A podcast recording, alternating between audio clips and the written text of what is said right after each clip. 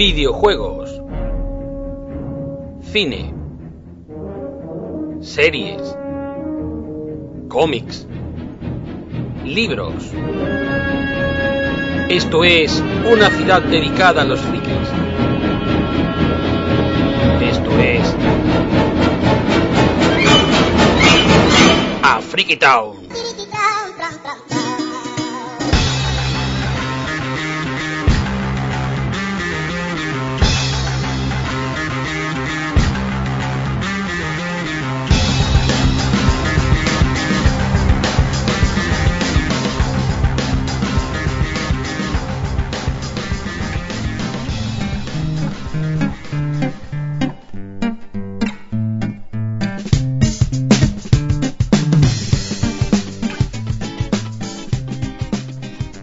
Saludos y sed bienvenidos al decimoséptimo programa de Freaky Town. Uy, tengo yo una sensación de déjà vu rara. Bueno, da igual. Este programa, como siempre digo, va a estar cargadito y todas esas cosas, juzgadlo por vosotros mismos y ya iremos viendo qué pasa.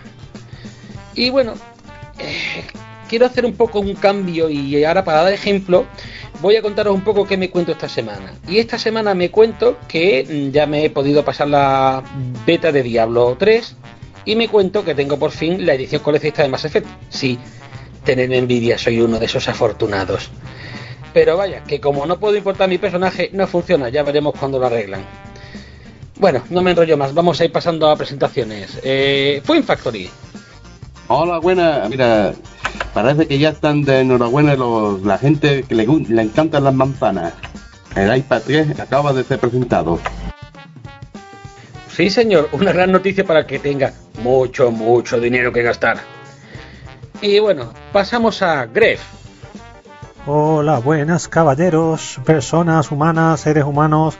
Después de esta semanita que hemos, hemos faltado a traición, pues aquí volvemos a... me tirazo, me tirazo, porque tantas vacaciones no pueden ser buenas. Pues eso decía, que aquí venimos otra vez al programa y vamos a ver cómo nos queda. Ya estamos entrando, eh, se podría decir que en la recta final de Afriki Town nos quedarán unos, contando este, unos 8 o 9 programitas más y nos vamos de vacaciones. Esto es una cosa que no he hablado yo con los compañeros, pero ahora ahora hablaré, le voy a dar vacaciones a todos. Ahora con el nuevo, la nueva reforma laboral lo voy a tener más fácil. Si antes le tenía que pagar cero, ahora le pagaré menos cero, me tendrán que pagar ellos. Bien, y ahora vamos a ir conectando. ¿Solo vas a decir un bien? ¿Qué, qué, qué, qué, qué, qué, ¿Cómo se nota que no luchéis por vuestro trabajo? Ay. Vamos a ir conectando con el faro, donde Nani eh, ha vuelto y creo que no está muy contenta. No sé por qué será. Eh, Nani, hola. ¿Me recibe? Hola. Eh, ¿Qué tal estos días y eso? ¿Todo bien? ¿El faro bien? Huele raro. Bueno, todo sea eso. Que si tengo que estar enfadada, tengo que estar enfadada, tío. Todo está un poco rarito, ¿no? En mi ausencia ha habido algún ente aquí dentro. Set, set, set, set. No quiero decir nada ahora. O sea, yo no quiero inculpar a, a Seth. ¿Eh? Que, que, que conste. Pues, hijo Venga. mío, tienes traidores por todos lados. ¿Qué quieres que te diga? La vida es dura. El caso es que, tío, salí un día de mi casa y no sé qué ha pasado, que, que he vuelto hoy. ¿Cuánto tiempo llevo fuera? Digamos que mucho. Mucho cuánto. Creo que un mes. Interesante. Bueno, pues voy a pasar con el sumario, ¿vale? Perfecto. Cuéntame. Luego mataré al quien ha estado aquí dentro. Sí. Bien.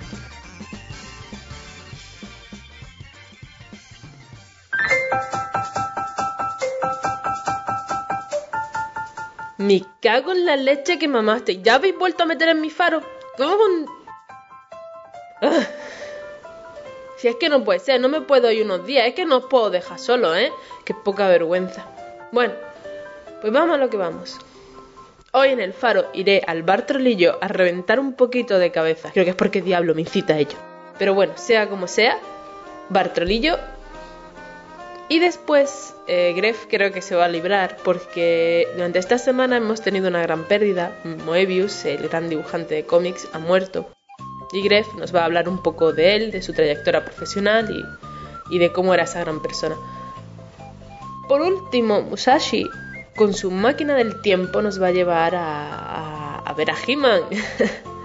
esa serie que, que muchísimos hemos visto cuando, cuando éramos críos y poco más, así que voy a matar a alguien.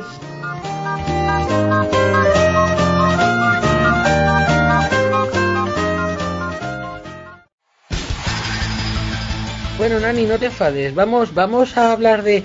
Vamos a hablar del marzo negro. Que, que, que son unos cabrones. Que, que, que, vamos a hacer cosas malas con ellos, ¿a que sí? ¿Qué es el marzo negro? Oh, oh. Fui, fui, habla tú del marzo negro. ¿Marzo negro? Pues Marzo Negro es una iniciativa a nivel global de cómo la, la, industria de los contenidos está presionando a los gobiernos internacionalmente para sacar leyes tipo antipiratería bastante agresivas como la ley SIN de Zopa y, y similares pues la, la, cuestión es hacerle un boicot a esta, a estas empresas que han apoyado a, la, a este tipo de leyes así que eh, durante el mes de marzo no se debe ir a cine, ni comprar juegos, ni comprar revistas, ni comprar nada que sea de contenido. Así que ya sabéis, colegas, a resistir, que solamente un mes sin comprar juegos. Ah, entonces yo lo llevo a rajatabla, qué guay. Bueno, mmm, he comprado unos pantalones, ¿eso cuenta? Mm, ¿Tenía música? Mm, creo que no. Bueno, por ahora te puede quedar. Bien, bien. Pues yo he comprado el Mass Effect, pero es que se agotaba y si no se compra la edición especial ya no se comprará nunca. Entonces la he comprado y eso. No, está haciendo mal, está haciendo mal. Tenemos, eh, Fui, tú y yo tenemos que hacerle algo a este pobre hombre, Seth, porque no es digno, no es digno. O sea, tú has visto que, que una propuesta tan, tan, tan buena como la del Marzo Negro y ahora va este hombre coge y se compra el Mass Effect 3? No tiene, no tiene el perdón de, de, de nada. No, a la hoguera con él. A la hoguera. Traer los, los, los, picos y las hoces. Me transformo no me... en un grillo. ¿Por qué te transformas? Mejoré. Ah, vale. ¿Sí? Oye, tío, ¿Qué quieres transformar? ¿En un no, no. quieres transformar tú? No, no, tú te transformaste en un grillo y yo me esto, esto, Y tú a la hoguera. El juego es una alta traición a nuestra patria. Y si te digo que compré también la guía, eh, y un llavero, pero el llavero no tiene derecho de autor. O quizás sí. No, no está cabreando, no está cabreando. Vamos a dejarlo por ahora, vamos a hacer como si no te hubieran escuchado. Hombre, yo, yo por mi parte, ya hablando en serio, considero que por más que uno quiera creer la causa, esas cosillas que uno va a perder si no las compra, o como por ejemplo si vas al cine y, y es, hay una película que tiene muchas ganas de ver en el cine, si no la ves, no la vas a poder ver. Dudo que nadie va a llegar a respetar Marzo Negro hasta ese nivel, pero sí es cierto que si por lo menos se tiene la actitud de decir, venga, todo lo que sea postergable, todo, no se compra. Por lo menos ya será algo. Bueno, si quieren, en abril estaba la gente de Vaya allí intentando trotimar como sea. ¿Quiere la edición especial en abril? Ahí tiene, la gente de Vaya. Eh, yo por mi parte, ya sabéis, eh, yo respeto bastante lo que es el concepto del marzo negro, más en la medida de lo posible pienso seguirlo, no, no voy a ir al cine, voy a intentar no ir en definitiva, aunque claro, eso es un poquito fácil porque ahora mismo no hay mucha cosa que digamos eh, entre el motorista Fantasma 2, eh, que ya la he visto y alguna por ahí, que, que, que se va a ver uno en el cine si no hay nada. Por la parte de, de juego cuesta más y más con el tema de la PS Vita recién llegada que pide a gritos que le traiga hijitos para poder jugar con ella pero no pero no. Hay que hay que ser serio hay que ser firme no hay que comprar nada. Aunque aunque y digo aunque los juegos de segunda mano yo no creo que, que, que queden dentro de esto. O sea yo mm, ha bajado ahora títulos como Rage o como el eh, Deus Ex o un montón, porque no sé por qué, pero llega estos meses y bajan los juegos que da gusto. Si es de segunda mano, señores, yo creo que no, sí lo podemos permitir. Que eso no es incumplir marzo negro. Que eso fastidia a la, a la industria. Si todo el mundo sabéis que la industria no quiere que lo compréis, que compréis títulos de segunda mano, pues en marzo negro hincharos a comprar juegos de segunda mano. Pues entonces, si después de comprar juegos, yo con 18.000 puntos de game, sabiendo que el game en cualquier momento va a cerrar las puertas y me va a dejar la tarjeta llena de puntos sin poderla gastar. Pues gástalo. Vamos a ver, la segunda mano, la segunda mano funciona de la siguiente forma. Eh, tú compras un producto que ya fue comprado en su día y las compañías que son a las que se está atacando con el marzo negro no ven un duro de eso. Como mucho, como mucho, y si te pone rebuscado, que el que compre de segunda mano active un online pass, pero aparte de eso, tú te compras un juego, te pones a jugar en tu casa y eso a la compañía no ha visto un duro de ahí, con lo cual técnicamente el marzo negro no se ve afectado. Si queréis comprar juegos de segunda mano, pues vais a comprarlo. Yo os digo una cosa y ahora no me vais a creer, pero es cierto. Si yo no llego a querer la edición coleccionista de Mass Effect y la que quisiera era la normal, es más, he estado a punto de perderla. Si llego a haberla perdido, hubiera comprado la coleccionista el mes que viene. La guía no, porque podía perderla, pero la edición coleccionista, o sea, lo que la edición normal, si lo hubiera comprado yo el mes que viene y ya está, porque es que si ni siquiera puedo jugarlo ahora por un lado por el tiempo y por otro porque no me arranca, no me importan los personajes. Pero vaya, que al margen de eso no tenía problema en esperarme. Lo que pasa es que la coleccionista se pierde, o la compras o la pierdes. Hay cosas como la mm, saga de pesadilla en el mes que quiero, pero no voy a comprar este mes, porque bueno, por no me la gasta mucho y por otro porque es marzo negro. Yo, yo solo una cosita, Seth. Siempre decimos, eh, y esto es como jugamos nosotros, como nos mentimos nosotros a veces, siempre decimos que los juegos de segunda mano sí sí benefician a la industria, porque claro, el que vende un juego de segunda mano con su dinero, pues coge y compra. Oye, porque ahora estamos diciendo que no. No, no, no he dicho nada, ¿vale? No he dicho nada. calladitos. Se puede comprar juego de segunda mano. Eh. Bueno, yo está claro que el marzo negro para los pobres viene perita. Pero a mí personalmente siendo franca y sincera y sintiéndolo mucho por que quizás el que lleva más a rajatabla esto, es algo que me la suda un poco, porque con un mes tampoco se hace tanto y desde luego no todo el mundo le va a hacer caso. La mitad de la gente no va a tener ni pute de lo que es un marzo negro, como me ha pasado a mí. Y otra gran parte es que le importa una polla porque como le pasa a Seth, pues su juego de edición coleccionista lo tiene que comprar o la razón X. Pero bueno, una opinión personal, ¿eh? Mm, bueno, a mí lo del marzo negro, más o menos como nada, ni, ni fa. Yo como, entre que no, no hay ni una película buena ahora en el cine que me interese, ni tampoco, y estoy en modo narrativa porque me quiero hacer un viaje, no estoy comprando ni nada, pues lo voy a cumplir, pero vaya, que no que tampoco es algo que creo que, que sirva de mucho porque al final la gente hace lo que le sale de los y al final siempre son los cuatro frikis de siempre los que los que de verdad hagan algo. Espera, espera, Seri, ¿tú desde cuándo estás aquí? hace un ratito. Ha hecho, ha hecho el arte ninja de la aparición. Espera, esto merece un. Es que es mi pequeña espada, Juan. Me he teletransportado, tío. Tengo, tengo una pistola del portal. Joder, yo quiero una. Sobre todo ahora para salir corriendo. Pues que sepáis que van a vender una los demás Farlane. Así que ya sabéis. Eh, no, no hace portales de verdad. Sí, pero bueno, queda bonita. Queda bonita. Ya no íbamos a hacer marzo negro, pues no os compréis la pistola. Marzo negro a. En abril, en abril. Bueno, yo iba a decir eh, un par de cosas. En primer lugar, la segunda mano eh, no es que sea buena o sea mala. En esta, en esto, como en todo, hay muchos beneficiarios. Está la tienda, está la compañía, está el usuario en la segunda mano beneficia a la tienda y al usuario, pero no a, la compañía que saca los juegos, salvo que la compañía haga el Online Pass, claro. Eh, obviamente, si tú lo que quieres es, digamos, fastidiar a la compañía, pues obviamente mm, puedes comprar de segunda mano sin problema. ¿Eso significa que la segunda mano sea mala? No, no es que sea mala, pero obviamente de ahí la compañía no coge dinero.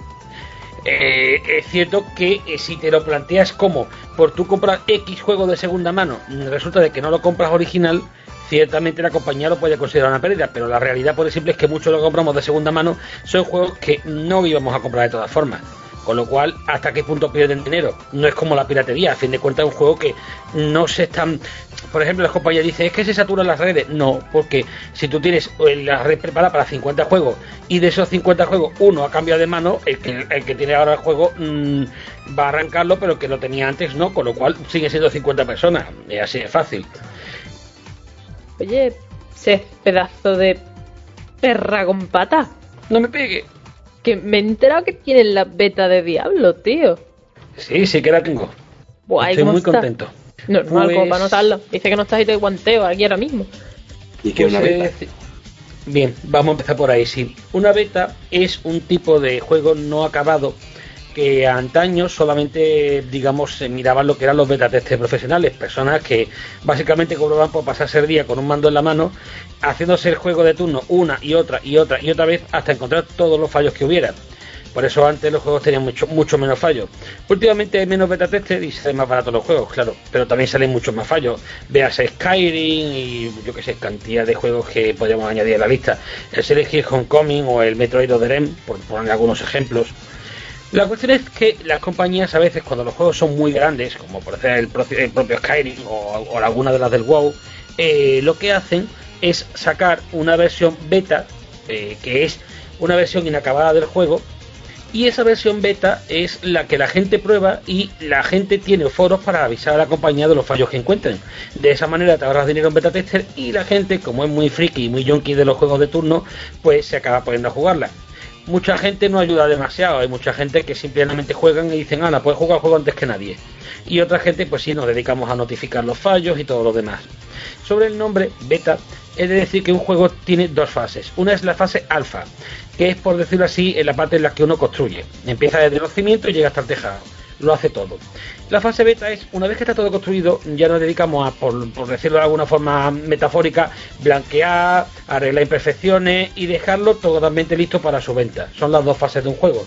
Obviamente pasar a probar la fase alfa es una tontería. Cuando ya llega, o cuando se termina lo que es la fase alfa, empieza la beta. Hay casos muy sonados como Minecraft, donde directamente tú comprabas la beta y mucha gente estaba notificando los fallos. Pero bueno, eh, yo personalmente estoy muy contento. Y esa beta del diablo que está traído. Pues mira, eh, la beta de Diablo eh, abarca, tengo entendido, el primer mundo. Eh, empieza con lo que sería posterior al vídeo que se vio en su momento, donde el meteorito ha tirado a Deckard Cain y eh, un personaje, el que, que escojamos entre el Witch Doctor, el Bárbaro, el, el Demon Hunter, el Mago o el Monje, eh, o la Monje, o sea, realmente todos esos personajes pueden ser femeninos. El personaje de turno llega al pueblo, se encuentra una serie de follones y se encuentra a Lía que le pide ayuda para ir a buscar a Deckard Cain. Y hasta aquí puedo leer sin entrar en spoiler. Eh, no llega a ser un acto, completo, eh, hay una especie de jefe final y eh, ese este acto pues te permite probar un poco las habilidades, te dejan hasta creo que el nivel 15 o algo así. Se han estado haciendo muchos cambios, lo que respecta a los sistemas. Al principio había algo llamado el caldero de Jordán que te permitía arrojar cosas dentro y venderlas del tirón. Ahora lo han quitado. Y cosillas así. Qué envidia, qué envidia, qué envidia, qué envidia, qué envidia, qué envidia, qué envidia. Se llama envidia perra. ¿Qué, ¿Qué personaje te has pillado, por cierto? Pues mira, el personaje con el que me he hecho la beta ha sido una eh, Demon Hunter.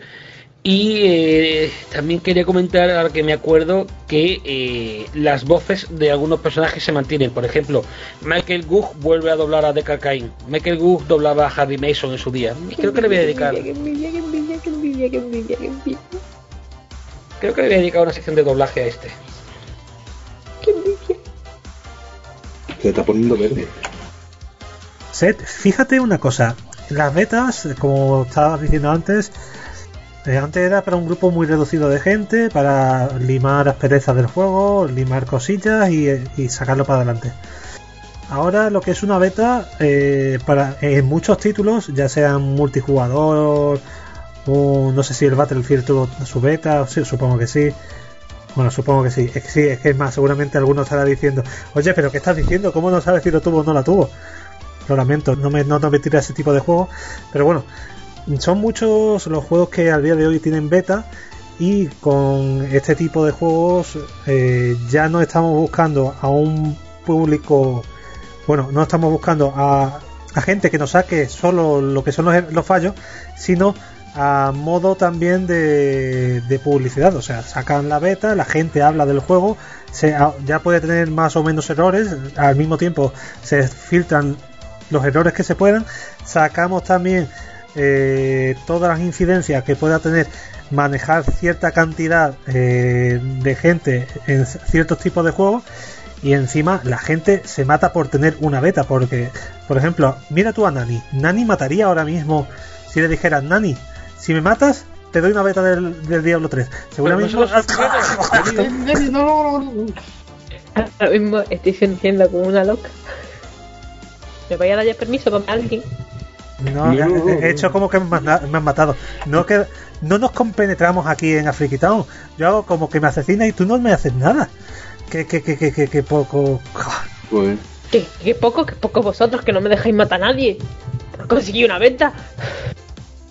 Bueno, más o menos sobre lo que estás comentando, hay que tener en cuenta un par de detalles. Uno, la beta no es una sola, es decir, eh, las compañías sacan varias betas y en cada una añaden más gente para que los servidores en los que se prueba tienen también que hacer lo que se llama una prueba de estrés, que es saber cuánta gente aguanta y al mismo tiempo a, a, ver qué tal funciona el sistema. Si tú cuando el juego tiene muchísimos fallos sacas una beta y la publicas para muchísima gente, pues te va a bombardear la gente en los foros, no te conviene. Entonces tú empiezas a, sacar una beta, digamos, más masiva cuando ya hay eh, una versión lo suficientemente bien acabada como para que el foro no acabe petado de, de publicaciones de uno y de otro sobre todo cuando hay fallos del estilo de no puedes jugar al juego, que son, por cierto, en Diablo lo hemos tenido. ¿Qué pasa? Que a las compañías, obviamente, esto de la beta, por un lado le, le, beneficia porque les pillan todos los fallos, pero por otro lado, obviamente, el concepto demo está ahí y a la gente es ponerle la miel en los labios para que después quieran, tanto a la hora de probar la beta como a la hora de, de lo que es comprar el juego cuando llegue el momento. Eso a ellos les viene bien. Es que realmente son todo ventajas. No nos engañemos, la compañía no regala nada. Salen ganando con esto. Es una publicidad gratuita. Al mismo tiempo es la capacidad de solventar los fallos. Y la gente, por su parte, pues eh, gana la satisfacción de jugar al juego antes de que salga, como ha sido mi caso. Obviamente yo he intentado ser buena persona en el sentido de que es cierto que los fallos que he visto los he notificado, aunque he observado que ya había gente que los había notificado antes que yo. Pero bueno, los he suscrito. Eh, hay quien ni se molesta, hay quien coge la beta, se pone a jugar, se la pasa, se harta de pasársela y dice, pues me pasa la beta, qué guay soy. Y ya está, y a otro tema. Yo personalmente prefiero ser honrado, puedo no serlo y nadie me va a obligar a notificar un fallo, pero bueno, ya que tengo esta oportunidad, prefiero aprovecharla en condiciones. Bueno, yo del diablo no sé mucho, la verdad. Yo la única beta que tuve el placer de testear fue la de la la de la expansión de World of Warcraft Cataclysm que me tocó mmm, después de, yo que sé, mmm, de apuntarme a 4.000 concursos y ya, ya al final del todo, cuando quedaban unos tres meses para que saliera, pues ya empezaban a regalarla como churros y me tocó y la pude jugar. Y bueno, pues hombre, es lo que tú has dicho, la inmensa mayoría de los que están allí jugando una beta están pues para jugarla y ni se preocupan de los fallos, ni se fijan en eso, ni nada. Yo no, yo recuerdo, creo que notifiqué algo, pero vamos que tampoco, tampoco es cierto que tampoco la jugué demasiado, la verdad. Porque a mí una cosa, a mí siempre, siempre me gusta jugar un juego mmm, nada más salir del principio. Si te, si te pasas la beta y luego te compras el juego, no sé qué, qué gracia tiene. Y aparte hay que decir una cosa, en las betas de juegos como el WoW a día de hoy, ya sean eh, betas de parches o betas de expansiones, lo utilizan mucho ciertos grupos que a la hora de la verdad lo utilizan para entrenar y para poder tirar a los bosses, tirar las mazmorras o las raids antes que, cualquier otro y así eh, hacerse un nombre dentro del mundillo.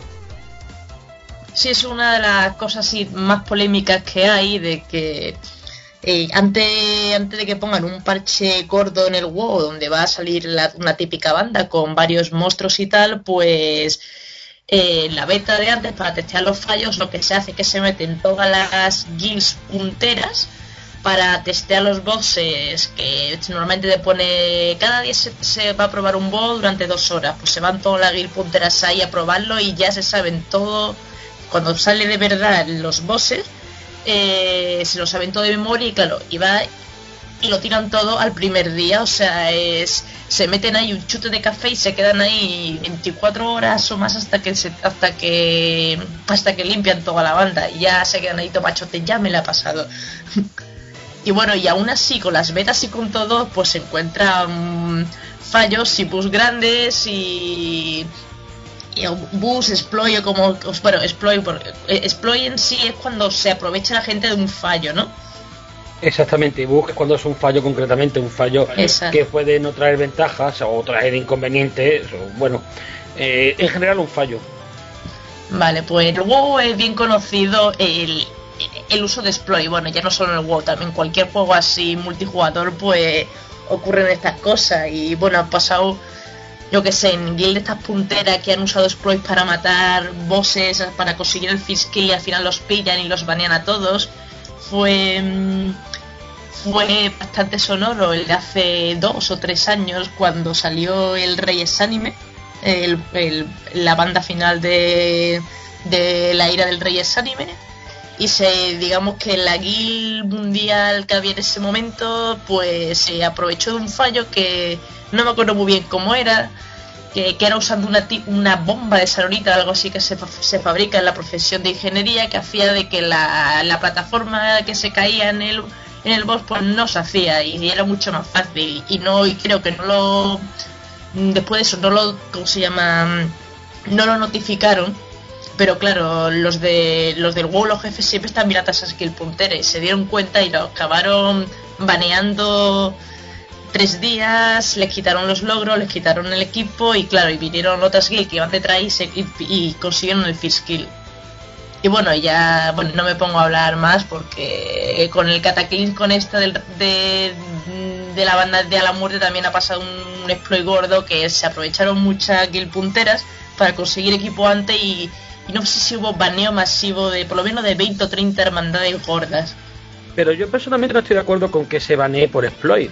Si tú tienes un exploit y la compañía tarda en, quitarlo, tú no puedes penalizar a alguien porque a lo mejor ese alguien no sabe que es un exploit. Tú, por ejemplo, te estás peleando con un bicho, te fijas que el ataque, aunque sea débil, y hace mucho daño. Y tú dices, coño, ¿quién soy yo para no aprovechar esto? si la compañía no ha tenido cuidado, eh, no es mi problema, no, sé por qué te tienen que banear, por mucho que nos defendamos con, es que los acuerdos y los términos, vale, sí, pero es que hasta que algo, eh, tú no puedes decir, está prohibido dispararle una bola de veneno a un bicho porque sabemos que es débil a él, si tú sabes que es débil a él, arréglatelas para arreglar el fallo, ahora no nos vengas a prohibir nada, y mucho menos a, banear. O sea, a mí me parece una auténtica chorrada. Yo no lo comprendo. Es algo que, bueno, está, está, está socialmente aceptado, pero no es correcto. Sí, bueno, lo banean eso por, por los First Kill. Hay mucho hay mucha competición en hermandades del WoW. Y cuando estoy hablando de, hermandades estas punteras, son hermandades, hermandades que tienen que las promociona y que ganan pasta con ello. Y claro, si alguien se, se beneficia de un exploit, pues van a saltar, se van a quejar y tal. Y, al final, pues. Y Blizzard toma medidas, claro. Pues que tengan cuidado antes de, de sacarlo, sobre todo con los exploits es que el World Warcraft, el World Warcraft realmente es un mundo, nunca mejor dicho. Y bueno, un pequeño comentario que quiero remarcar. Ahora esta semana ha salido eh, la nueva promoción eh, de Resurrección. Cuando hablamos de esto es a gente que ha sido usuario del WoW, del World Warcraft, pues tiene la posibilidad de volver.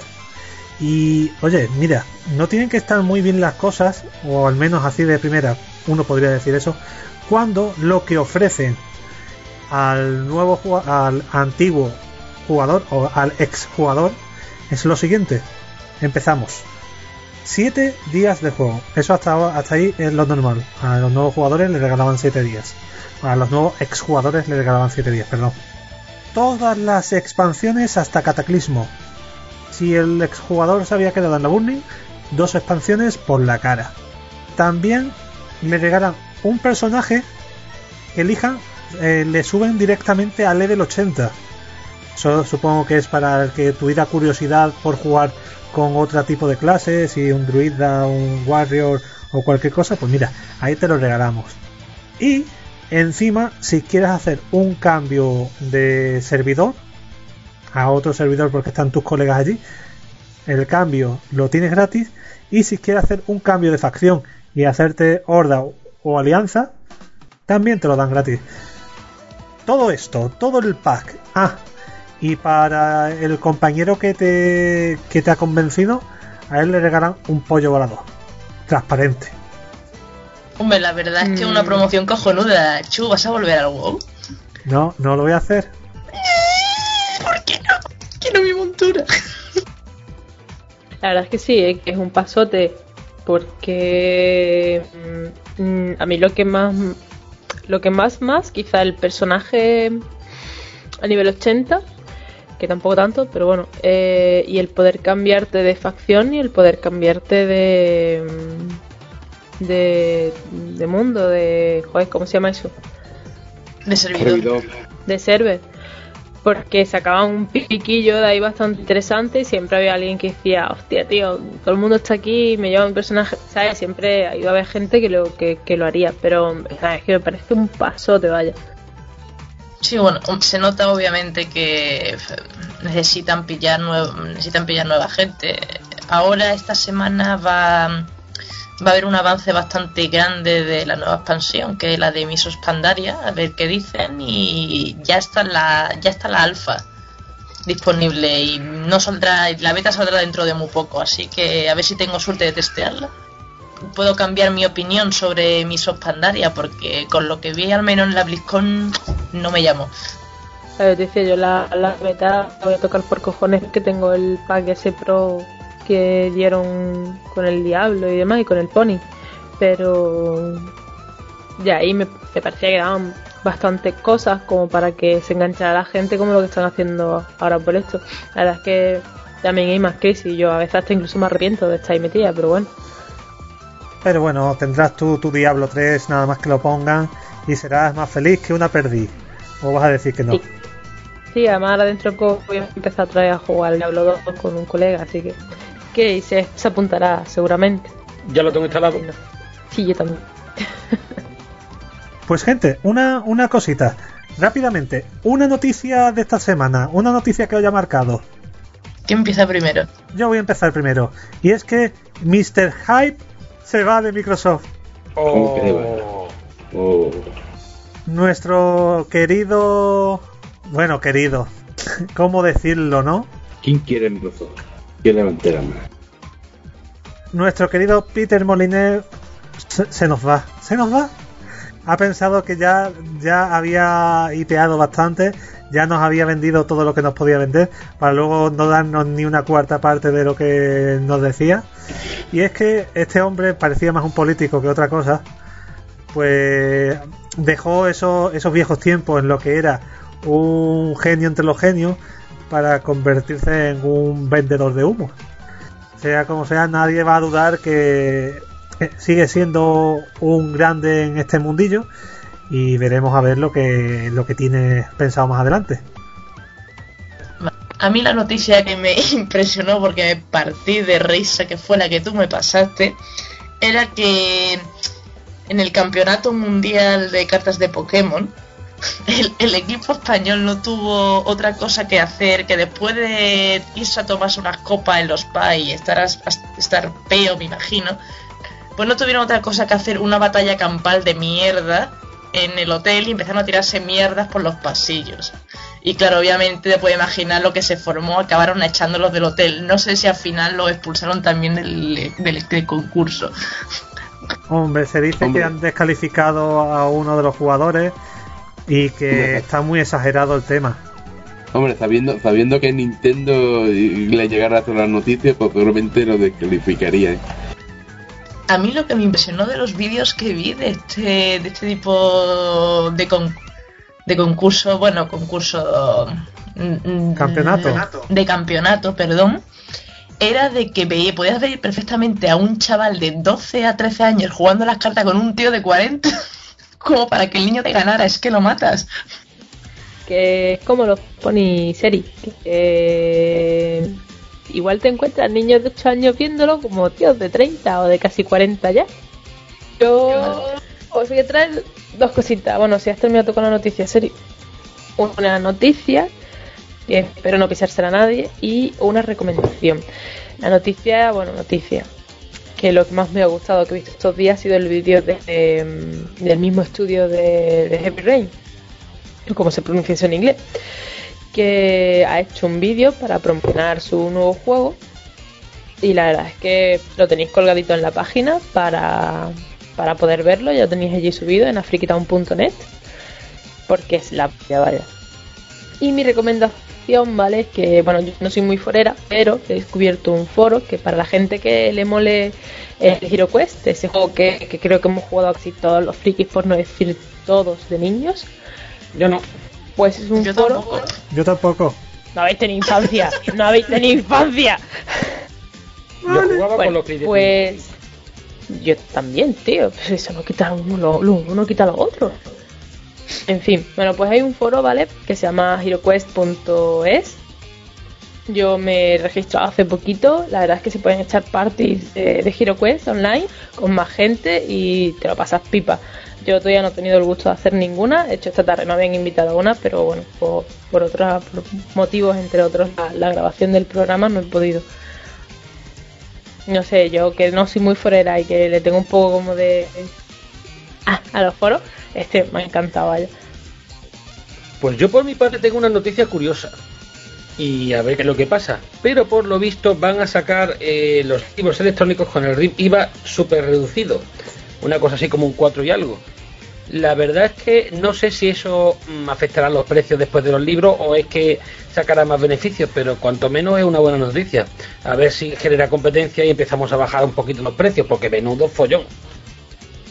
Además, yo creo que esto viene muy encaminado con el tema de la llegada de Amazon a España, los precios de Amazon y ver que o se ponen las pilas o se comen el mercado nacional los mocos. Porque fijaros, desde que ha llegado Amazon, los libros electrónicos han bajado bastante, bastante. ¿eh? Ya antes no encontrabas nada a menos de 200 euros y ahora a ciento y poco te encuentras bastantes opciones. Bueno, yo creo que el concepto de libro electrónico está un poco di- di- difu- difusado totalmente. Yo para mí un libro electrónico puede ser perfectamente una web. Mm, En lo que es el concepto del libro electrónico, que esa gente como nos quiere vender, es intentar simular un libro íntegramente con su hoja, con su, con pasar de página, con su, eh, con su límite de borde. Yo siempre he considerado la- las páginas web como el libro electrónico del futuro. Pero no del todo full. Es decir, el libro electrónico, el concepto, y ahora habla de precio más, es un libro con índice, con capítulos y que trata un tema, eh, mientras que una web es algo más corto. Entonces, si te van a vender un libro, obviamente que lo vendan a unos precios razonables, porque, señores, no nos engañemos. Cuando tú sacas un libro, el precio mm, de los libros electrónicos hoy por hoy es muy parecido al libro en tinta, cuando el gasto de papel y el gasto de impresión no son en absoluto lo mismo. Yo sigo pensando que se paga mucho en este país por los libros electrónicos y obviamente eso induce a la piratería del tirón, o la piratería o incluso la importación, cuando te encuentras que ciertas páginas venden a lo mejor el mismo libro en español y a lo mejor unos precios mucho más baratos por ser páginas extranjeras. Es que este formato, de hecho no sé cómo no han empezado ya a sacar tiendas donde vendan libros electrónicos a precios más baratos, porque es que es- muy fácil. Paga mucho por todo, ¿vale? Ya por ahí empezando que somos uno de los países europeos que más pagamos por los videojuegos, ¿vale? Pero, bueno, sabéis, comercio. En algún momento puedo dar un poco la vuelta a la tortilla. Esperemos. Marzo negro. Pero bueno, el caso es que se supone que, que el tema del libro electrónico, supongo que era por darle un nombre que se entendiera, ¿vale? O sea, yo más o menos a Fuin lo he entendido. De lo que se refiere es que creo, ¿no?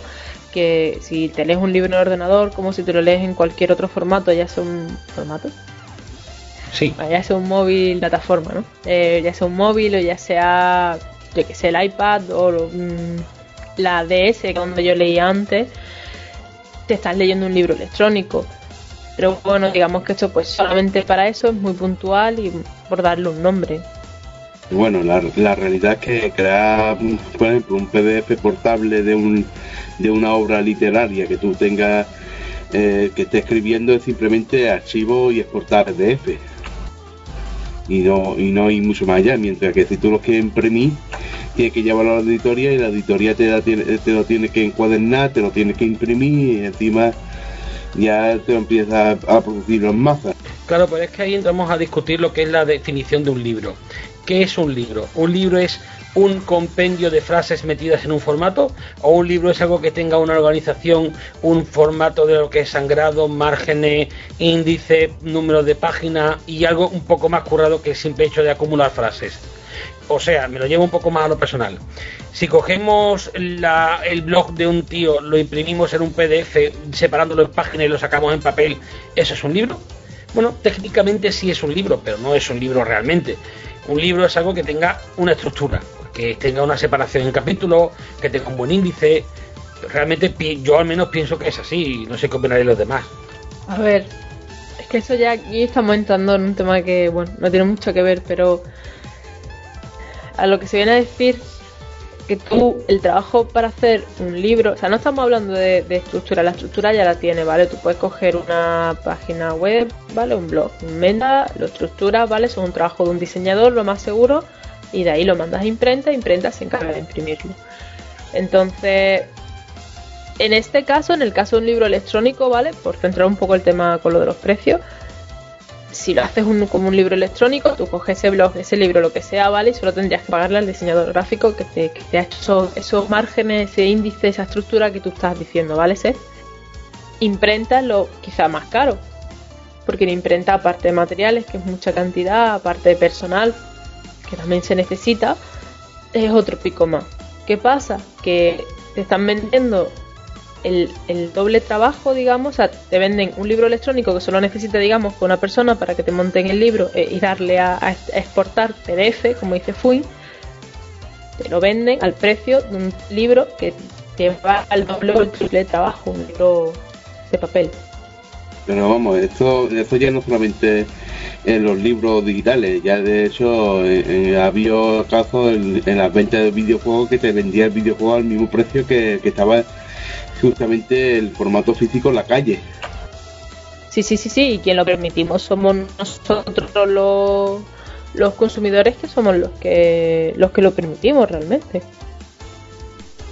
Yo creo que con lo que hemos hablado ya tenemos bastante por hoy, ¿no? Vamos a ir pasando a nuestras tareas cotidianas y ya nos vemos al final. Yo, yo, estoy muy ocupado, sí, sí, me voy, me voy antes de que me pegue. Sí, adiós. Espérate, espérate, espérate, espérate, espérate. Tú pagas todo lo que nos hemos comido hoy y quizás te perdono la vida. Eh, pero se ha habido más gente. Seri también estuvo en el faro, ¿eh? Bueno, pero Seri es mi padawan, tío. ah, sí, y, y, por, la próxima vez se va a encargar ella. Digo, encima con una ayuda. Venga, coquina ya, hombre. Que vino, otro día que me voy sin, sin pagar. Voy a ver por dónde llega la cola del iPad, que a ver Sí, todavía hay cola. Tírale tomate o algo. Sí, sí. Tírale manzana, manzana con el bocado.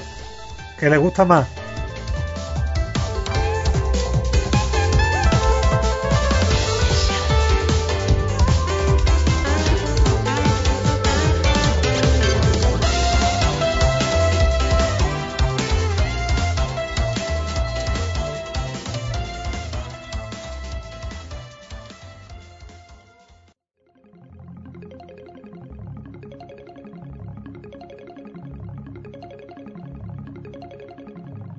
El pasado 10 de marzo, el cáncer dio con el fin de la vida de Jean-Henri Gaston Giraud, conocido también como John Giraud, Gir Moebius, eh, varios seudónimos que serán para muchos muy conocidos y ya le guste o no la obra de este autor, siempre ha estado ahí.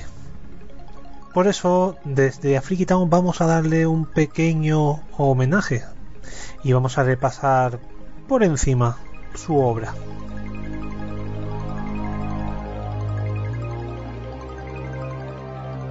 Ya de pequeño, eh, John Giro, pues en casa de sus abuelos eh, descubre el increíble mundo de los cómics y gracias a unas ilustraciones de una serie titulada La Vuelta al Mundo, pues se aficiona al mundo de la historieta.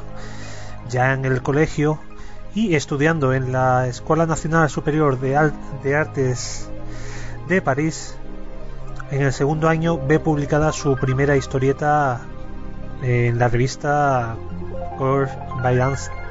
Si mi inglés es malo, imaginadlo, mi francés.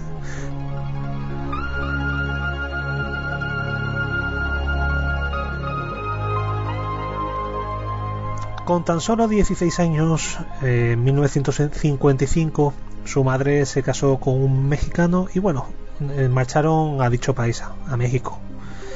joven Jean eh, allí descubrió la pintura, el jazz y la marihuana, una droga que acompañó a John durante casi toda su vida.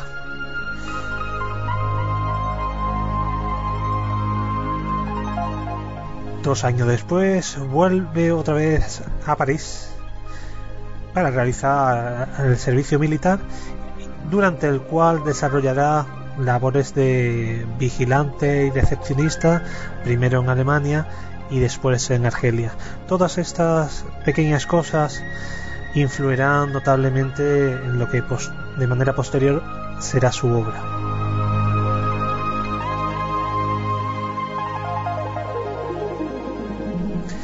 Ya a los 18 años, Giraud dibuja su propia tira, Frank et Jeremy, para el magazine Far West. Esto estamos hablando de 1961.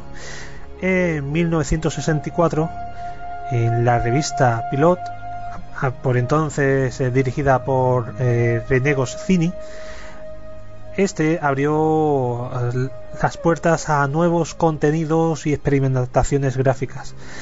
Eh, John, junto al guionista Jean-Michel Charlier, crearon la obra El Teniente Blueberry.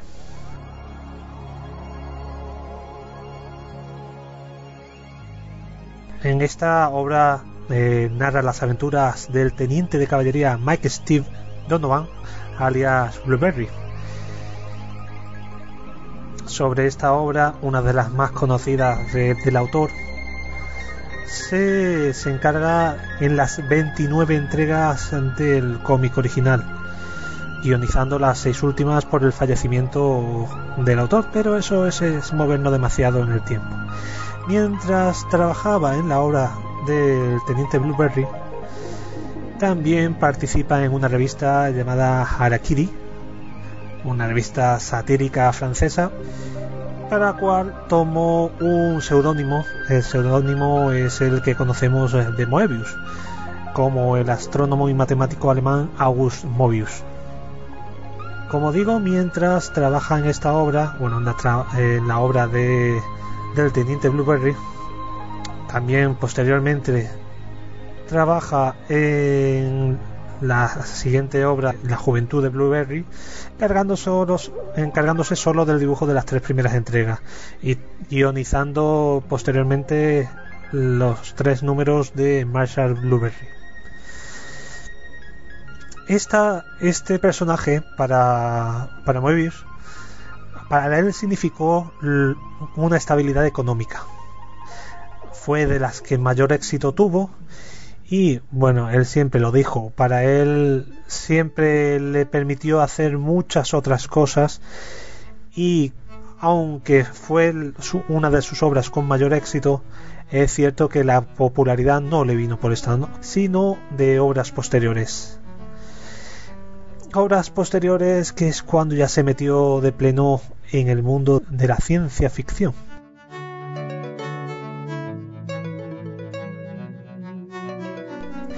Entre 1975 y 76, en la revista Metal Hurland, una revista que constituyó una auténtica revolución en el cómic de la época, el dibujo de Moebius junto a unos argumentos que, él decía que no tenían ni pies ni cabeza y eh, la ausencia total de palabras nos presenta la obra Arthax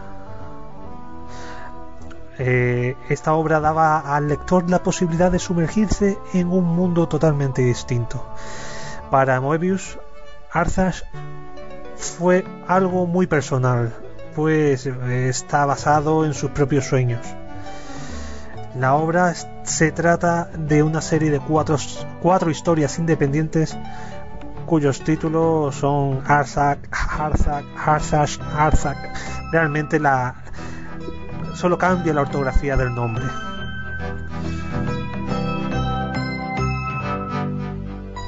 Una obra posterior sería El garaje hermético. Esta se serializó originalmente en la misma revista, Metal Hunland, en 1979.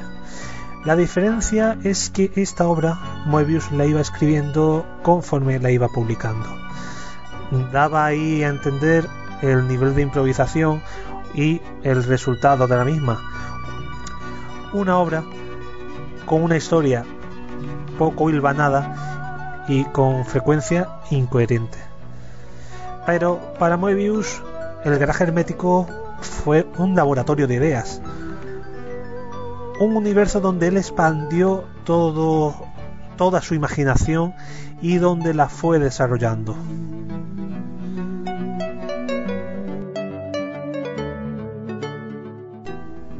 Otra obra posterior sería El Incal, para muchos quizá una de las obras culmen de este autor. Esta fue realizada entre 1980 y 1988 mientras eh, Moebius se encargaba del dibujo y del diseño, el guion estaba hecho por Alejandro Jodorowsky. Hay que decir que no fue la única colaboración entre ambos. Fueron seis tomas, seis tomos en principio, y eh, posteriormente otra obra más que sería después del Incal, el nuevo sueño. Decir que en el Incal las cartas del tarot servían como base a los diferentes personajes de la historia, siendo el protagonista de esta John DeFord, un detective que con ayuda de un extraño pájaro que tiene como compañero será capaz de moverse por su mundo. Si tuviera que describir o hablar más del Incal, diría que es rara. o sea, mm, de primera eh, mm, no podría describirla fácilmente, ya que es una obra muy personal eh, de ambos autores, pero a su vez tiene algo que te engancha, algo que te hace ver y algo que, que enriquece.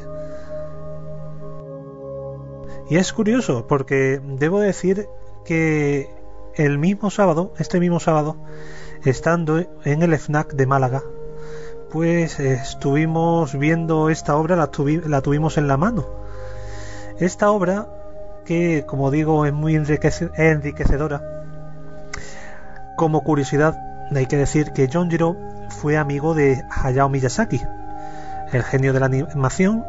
No dudó en decir que, bueno, ciertas cosas eh, del Incal lo tomó para Nausicaa. Bueno, ciertas cosas eh, del Incal como otros trabajos de Moebius.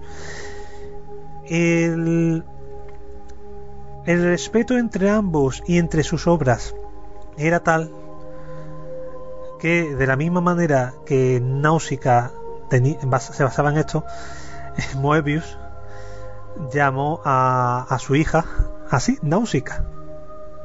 Pero bueno, ya me estoy yendo un poco por, las ramas. Voy a para no hablar mucho más de sus obras porque es muy muy larga y tampoco tenemos tanto tiempo. Podríamos hablar de la última obra publicada que sería Inside Moebius en España publicada por Norma en tres tomos seis tomos es la original, aquí son tomos dobles, y una obra que nos traslada a una especie de diario donde los diferentes personajes que han pasado por la vida de John Giro, Jir Moebius, digamos que hacen su aparición.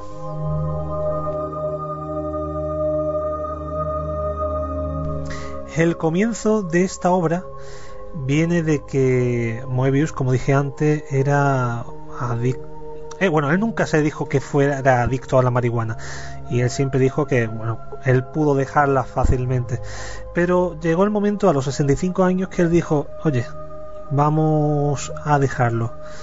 A partir de ahí, mm, este, este acontecimiento pues lo tomó como, como germen para hacer este diario en forma de cómic.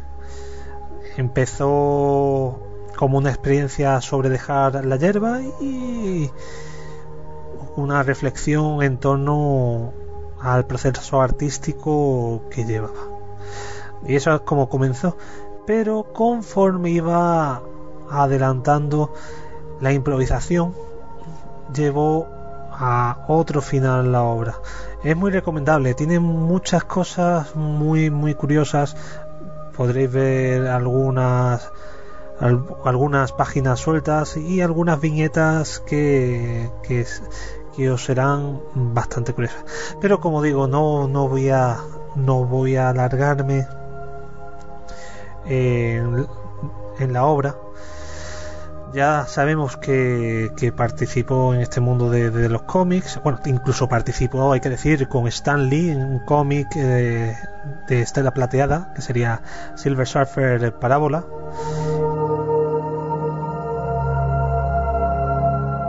Y bueno, no solo tocó el mundo del cómic, también llevó sus diseños al mundo del cine, ya fuera como artista conceptual en obras como Alien el octavo pasajero, Tron, Willow, Abyss o como diseñador del quinto elemento. Obra que, por otro lado, llegaba hasta el punto de casi plagiar cositas de, la obra de Linkal. También en el mundo de animación podemos eh, verlo en obras como Little Nemo, que fue distribuida por Disney, o Arthak Rhapsody, basada en su obra. Y bueno, para todos nosotros, todos los que nos gusta el mundo de los videojuegos, lo recordaremos de Panzer Dragon, en la que él hizo el storyboard y las ilustraciones del juego. Y cabe decir que incluso hay ciertos paralelismos sobre la historia de Panzer Dragon con la de la obra Arthax. ¿Qué más decir? Su legado está ahí, está al alcance de todos.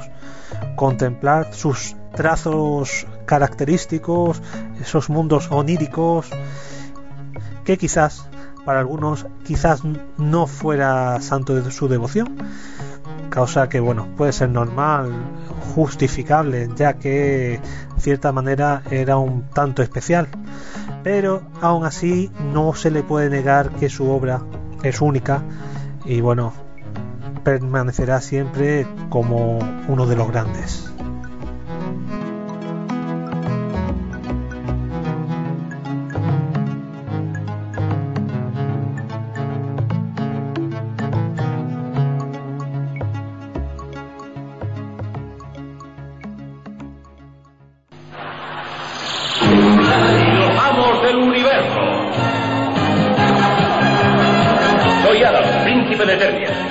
Defensor de los secretos del castillo Grayskull. Este es Gringer, mi fiel amigo. Un fabuloso poder secreto se encuentra en mis manos cuando desenvaino mi espada mágica y grito ¡Por el poder de Grayskull!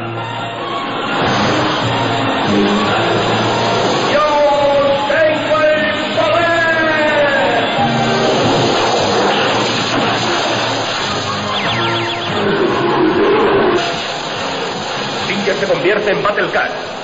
Y yo en He-Man, el hombre más poderoso del universo. Solo otros tres comparten el secreto. Nuestros amigos son la hechicera, el hombre arma y Orco. Con ellos defiendo el castillo de Grayskull de las fuerzas diabólicas de Skeletor.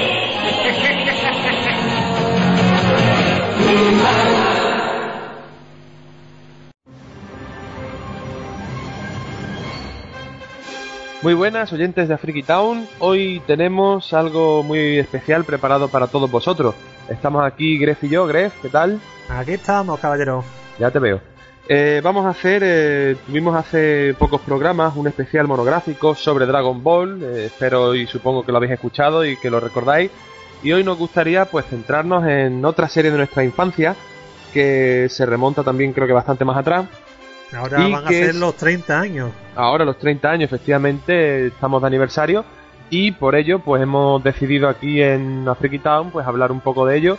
Os estamos hablando de He-Man y los Masters del Universo, una serie que me figuro yo que todos los que somos de la misma generación, del ochenta y tantos, pues recordaremos con mucho cariño, sobre todo pues por aquellas figuras de acción que creo que todos teníamos y nos llevábamos al colegio, y también pues por la serie de animación de, que teníamos en VHS, y por los minicómics, y bueno, pues todas estas cosas que ahora vamos a hablar eh, entre Gref y yo.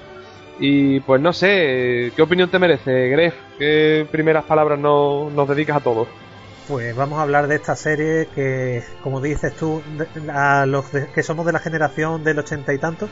Yo iba a decir del ochenta y pocos, muy del ochenta y pocos, pero nos vamos a quitar un poquito de años, ¿no crees? Bueno, bueno, para yo también es un poco del ochenta y pocos, o sea que ahí me va. Y bueno, esta es una serie que para casi todos fue los muñequitos más que otra cosa. Y los, ¿por qué no? También esos, eh, esos capítulos de esa serie que tan... No he encandilado. Yo a mí personalmente no me terminaban de hacer mucha gracia, pero... Uy, cuanto- gracias. Ahora no hemos, no hemos estado partiendo de la risa, o sea que no digas que no hacen gracia. Bueno, no hacen gracia, pero por otros motivos. Vi- visto más de, de ojos más adultos y más mal pensados. Es una no- pena, ¿verdad? Es una pena cuando te haces adulto y pierdes la magia de, de la infancia la- ah, que, que suciamente tenemos. Sí, la inocencia eh, se ha perdido totalmente. Totalmente, es una lástima. Y hemos pasado de ver una serie de, de gente peleando y de gente luchando a ver. A ver a un hombre rubio de dos por dos, medio desnudo, con un taparrabos, persiguiendo a otros hombres que también van en taparrabos. Sí, es, es triste, es triste, pero es así.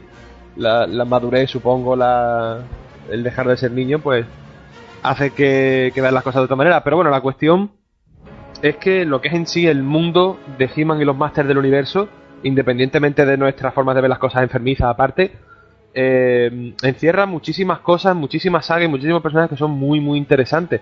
Y si te parece, podemos empezar hablando un poco de los orígenes de, estos míticos seres superpoderosos.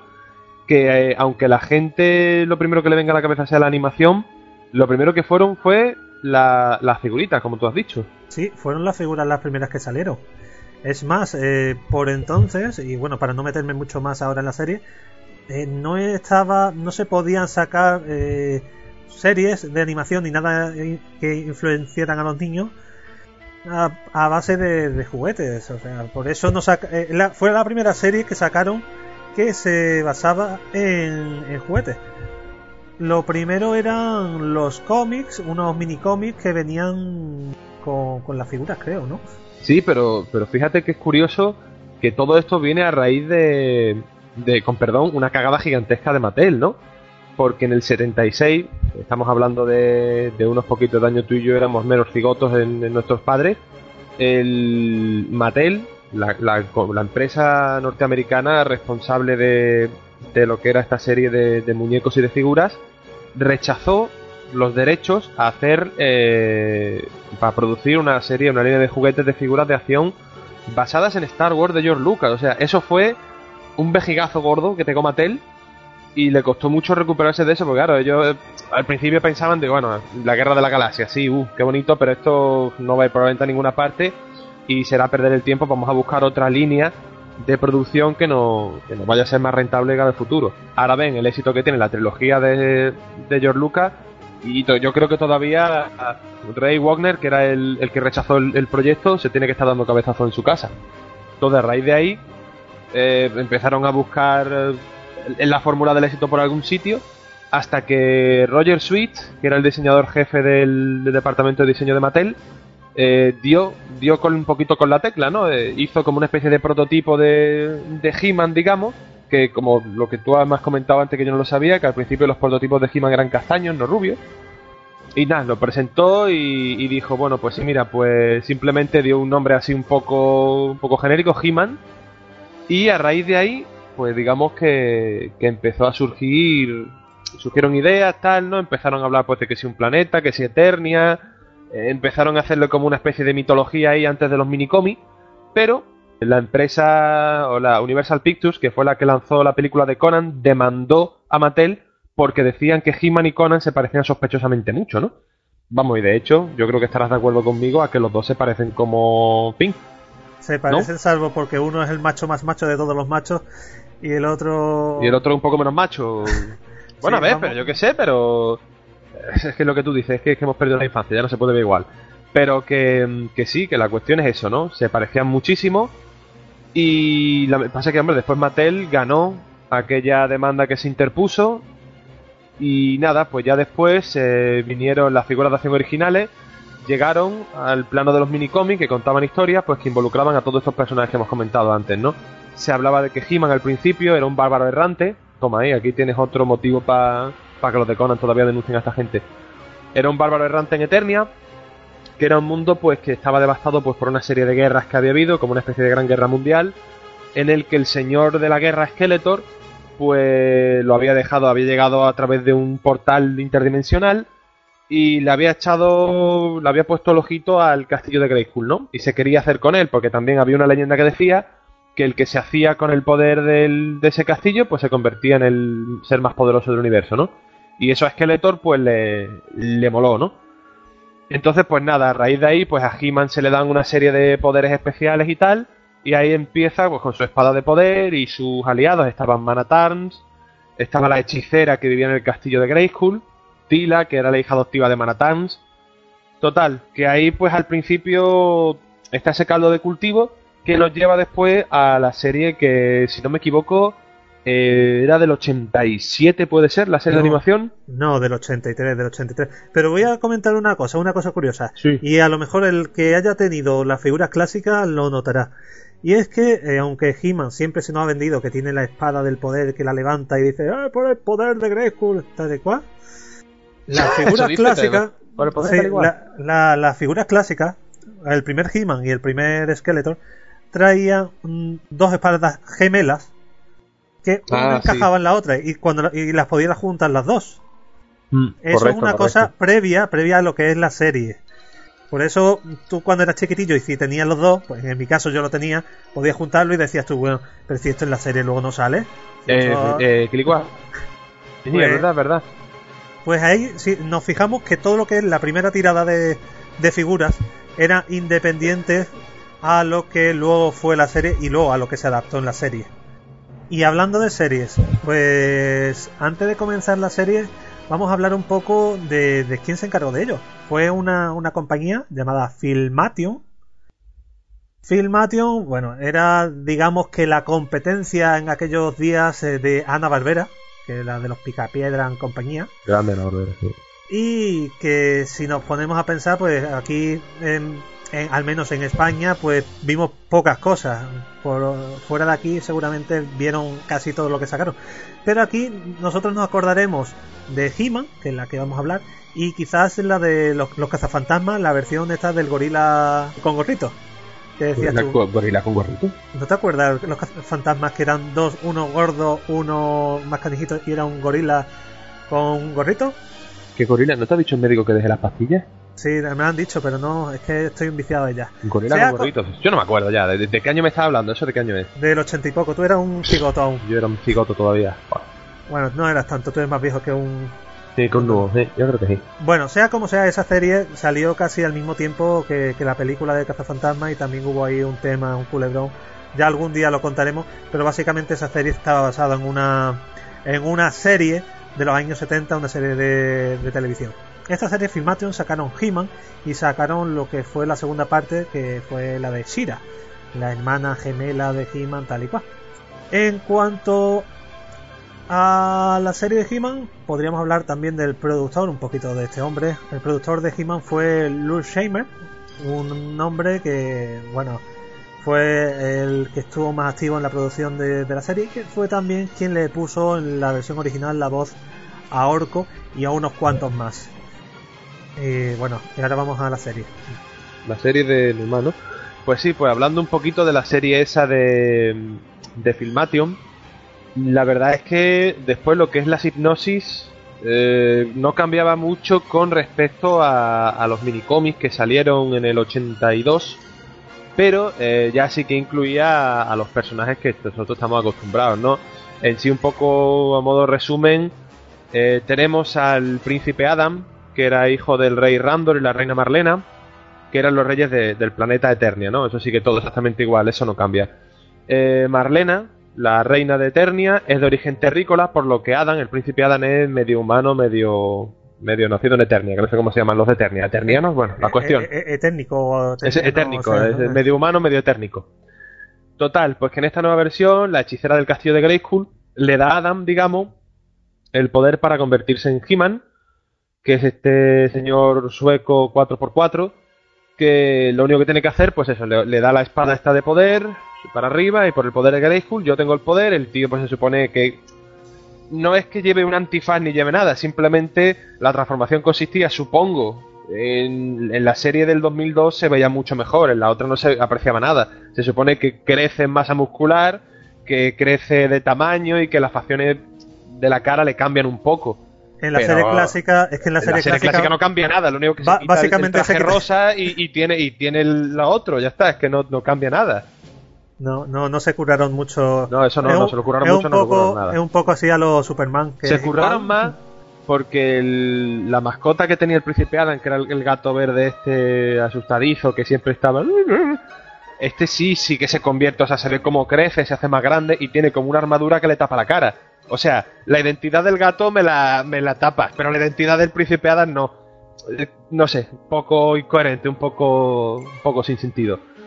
Y pues nada, el, simplemente pues He-Man eh, en, ese sentido la historia es la misma que la de los minicómics, se dedica a defender el, el planeta Eternia y en particular el castillo de Grayskull y a su hechicera de las embestidas de, de Skeletor y sus secuaces y para ello pues cuenta con la ayuda pues de, de la hechicera como ya hemos dicho, de Mana Tarns, eh, que es uno de los que conoce su, su secreto junto con Orco y que- la hija adoptiva de Mana Tarns Hay que decir que Orco fue una creación de manera puntual para la serie correcto. y que como gustó tanto, pues se lo sacaron ya en figura. Claro, en este Pero caso- en que- este caso fue al revés.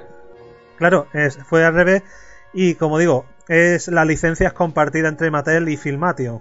O sea, no es un personaje origi- original de Mattel. No tú, con lo que eso de, de la- de las licencias compartidas, con lo de problemas que después te trae, te trae eso. Sí, pero vamos, pero el, éxito es el, el éxito es el que manda y, y ya está, ¿no? Luego Filmation se fue a tomar por ahí. A tomar. The Win. sí. Es lo que tiene.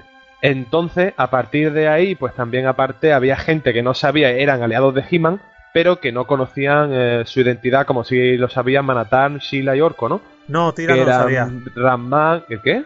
Tila no sabía que era He-Man. Es cierto, es cierto, se me ha ido la pérgola, cierto. Que eran Ramman, Stratos, Maneface, que ya eran pues Sí, yo, yo, yo sería sería mejor que lo dejáramos lo, lo del tema de los enemigos y amigos para casi al final, porque eso eh, Sí, genéricamente, no, genéricamente un, un poquito. Y luego estaba, pues, la que tú decías, la, la hermana que tenía Adam, que se llamaba Dora, y Sí. que en teoría es princesa de Eternia, pero que lideraba la, una gran rebelión que había contra Ordak en el planeta Eteria, que no en el planeta Eternia, no hay que, no hay que mezclar planetas. Entonces, Adora, al igual que el príncipe Adam, se supone que pues también posee parte de los poderes de Grayskull y es eh, de la manera en la que se convierte en Shira, que es la que tú, la princesa del poder, la que tú has comentado antes. Podríamos decir de la serie que la serie tuvo 130 capítulos, ¿de acuerdo? Oh, eran Y aquí capítulos... nos llegaron cuatro, a ver. No, en verdad no, llegará- no llegarían los 130, lo que pasa es que la animación es tan puñeteramente parecida que creíamos que era el mismo siempre.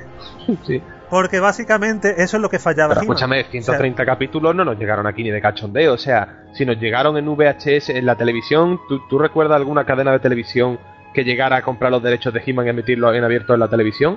Yo bueno, en abierto, que- por aquel entonces no había pay-per-view, pero Eh, yo creo He-Man que lo no. emitieron 50 veces al menos en Canal Málaga y canales roñas de estos. sí, es verdad. Eso sí, en canales de estos autonómicos que veías tú y, y yo creo Sí. que no lo veía nadie más.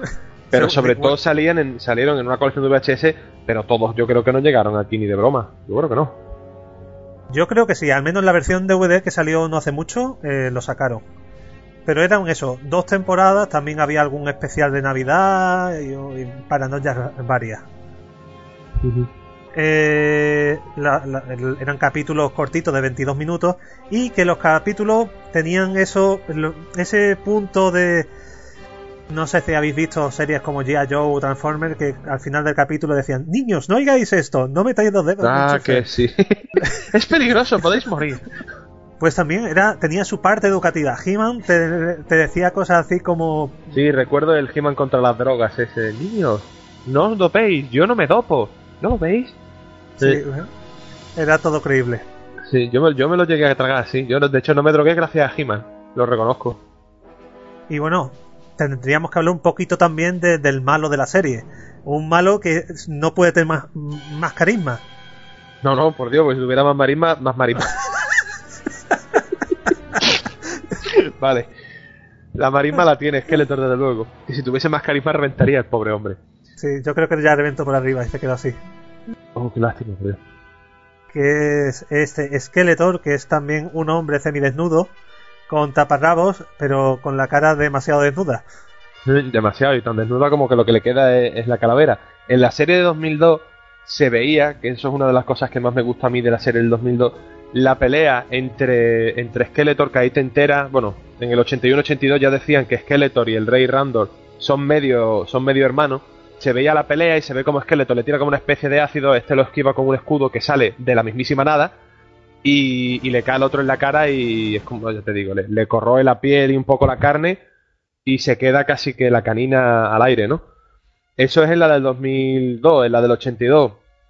Pues un poco parecido. eh, fue herido también por una batalla con Randor y ya pues después Ordak es el que le salva la vida, que es un maestro de artes oscuras, le salva la vida a Skeletor. Hordak, que fue el maestro de Skeletor en definitiva. Sí, sí, básicamente, básicamente eso, ¿no? Hordak, para los que no, no sepáis, digamos que es cuando se le acabaron las ideas de hacer muñecos eh, por parte de Skeletor, dijeron, bueno, pues hacemos otra facción que serían los Hordak, ¿no? La horda de Hordak. La horda de Ordak, sí, no, desde luego, la, la originalidad brilló por su ausencia en ese momento. No tendrían ganas de comerse la cabeza. Entonces, pues Skeletor contaba también, pues al igual que He-Man tenía al lado, ya hablaremos más adelante de ellos, pues su- sus amiguitos y sus aliados, pues Skeletor también tenía tenía gente al lado Sí, lo- que, los, y- lo- que los luchaba con ellos. No, ¿el qué? Los coleguillas de, de Skeletor. Los eh, coleguillas del esqueleto que se iban con él de tranquileo. Eh, uno era Bisman, yo creo que los dos más, más conocidos, más famosos fueron, bueno, los tres, Bisman, Merman y Evelyn. Y Triclops, que era el tío que tenía un sombrero así que con ojos. Y yo, espérate, esto, esto que. Es que estoy leyendo la lista de enemigos y hay uno que se llama Fucker. Y me ha sonado, digo, el file es Fucker. Sí. Yo me niego a decir esto en el programa, tío. Fucker. Fa- Fucker, Fucker era un. Originalmente un- construido por Mana Tams para reemplazar a He-Man cuando el príncipe Man está ocupado en otras cosas. No te lo pierdas. Y era un Fucker and Destroyer. Hostia. Eso sí, bueno, pues esta gente, ¿no? Eh, los que, que trabajaban o estaban al lado de Skeletor eran Beastman, Merman, Evelyn y el Trap Yao, que era este que tenía la, la mandíbula metálica, que, que era uno de mis favoritos junto con Beastman. Y Merman, que era el gobernante de un reino submarino, y Evelyn, que era pues como... No la querida de Skeletor, supongo, pero vamos, que era como una especie de versión oscura de la hechicera de Grayskull. Y nada, pues todos juntos. Después más adelante pues ya salió Horda con, con su Horda, nunca mejor dicho. Y salió Y nada. también, luego después de Horda, que había otra facción. Y aquí es que ya nos llegó un poco de rebote. Fueron King Hiss y los hombres serpientes. Sí, cierto, los hombres serpiente también, correcto. Esos ya fueron eh, de sagas, de sagas más sagas que se fueron desarrollando y que aquí pues lamentablemente no, no no nos llegaron todo lo bien que a lo mejor nos podrían haber llegado. Pero bueno, también por aquella época empezó la época en la que la televisión española y las cadenas así que había españolas empezaron a comprar animación. Principalmente, sobre todo, empezaron a comprar animación japonesa. A finales de los 80, a principios de los 90 fue cuando llegó el boom de la, de la animación japonesa. Y, y series americanas en sí llegaron bastante pocas y, y como llegaron también. Muchas llegaron en condiciones, pero He-Man no nos llegó todo lo bien que podría haber llegado. Yo creo Sí, que, de hecho... de todas formas, lo, te- lo- lo que es el tema de Hordak ya no salió directamente en la serie clásica, sino en la parte de Shira. Y el tema de los hombres serpientes, pues tampoco salió. O sea, que por eso a nosotros directamente lo vimos eh, en muñequitos. Sí. Pues yo creo que podemos hablar ya de la siguiente serie, que fue un spin-off, una continuación de He-Man, que fue Shira, eh, la princesa del poder, que fue también de Filmation y está ya producida en el 85 con 93 capítulos. Y creo que esta es que directamente nos llegó poca cosa aquí a España, ¿no? Poca cosa, pues yo la conocí averiguando y, y, y preparándonos el monográfico, porque la verdad es que yo poco sabía de, de que este tío tuviera una hermana y de que la hermana también tuviera el poder y de que, en fin, viviera en otro planeta. Eso me, estoy, me, me he enterado eh, preparando, ya te digo, el especial sobre He-Man. Eh, muy, mal, hombre, muy mal, muy mal, muy mal, muy mal, muy, muy mal, muy mal. Pero bueno, yo no tengo la culpa. A mí me compraban los muñecos de los machotes y lo otro, pues, lo otro no le vi el pelo. Yo sé la culpa a, la, yo, padres. Yo, yo, no tengo yo la siempre, culpa de eso. yo siempre he tenido una teoría. ¿Por qué las muñecas, las muñecas de He-Man, iban con las piernas tiesas, mientras que los He-Man machos iban con las piernas así dobladas? Sí, como si estuvieran a punto de irse de, de vientre. Sí, no, yo Sí. tampoco. Yo, la verdad es que yo tampoco lo. Tenían lo sé. todos, todos los muñecos, el ojete ahí preparados, pero bueno, no queremos eh, insinuar con esto nada. No, no, no, no, no, por Dios, no, no. Que no crean nuestros nuestros oyentes que, que insinuamos nada. No, no, para nada. Pero cada uno que saque sus propias conclusiones, que para eso tenemos el, el raciocinio. Pues entonces eso, en la serie esta animada de Shira, eh, también salió He-Man, hizo como una especie ahí de, de cameo, como una especie de aparición especial. Sí, estaba en un planeta ah, de al lado, pero pasa, da- daba igual. Sí, sí, He-Man y que como coge el, el express, este, el, el, el, metro, cogía el No, metro, bueno, el técnicamente- metro técnicamente la, la madre de He-Man era astronauta. Sí. Y llega, y llega Eternia en plan, uy, mira lo que hay aquí.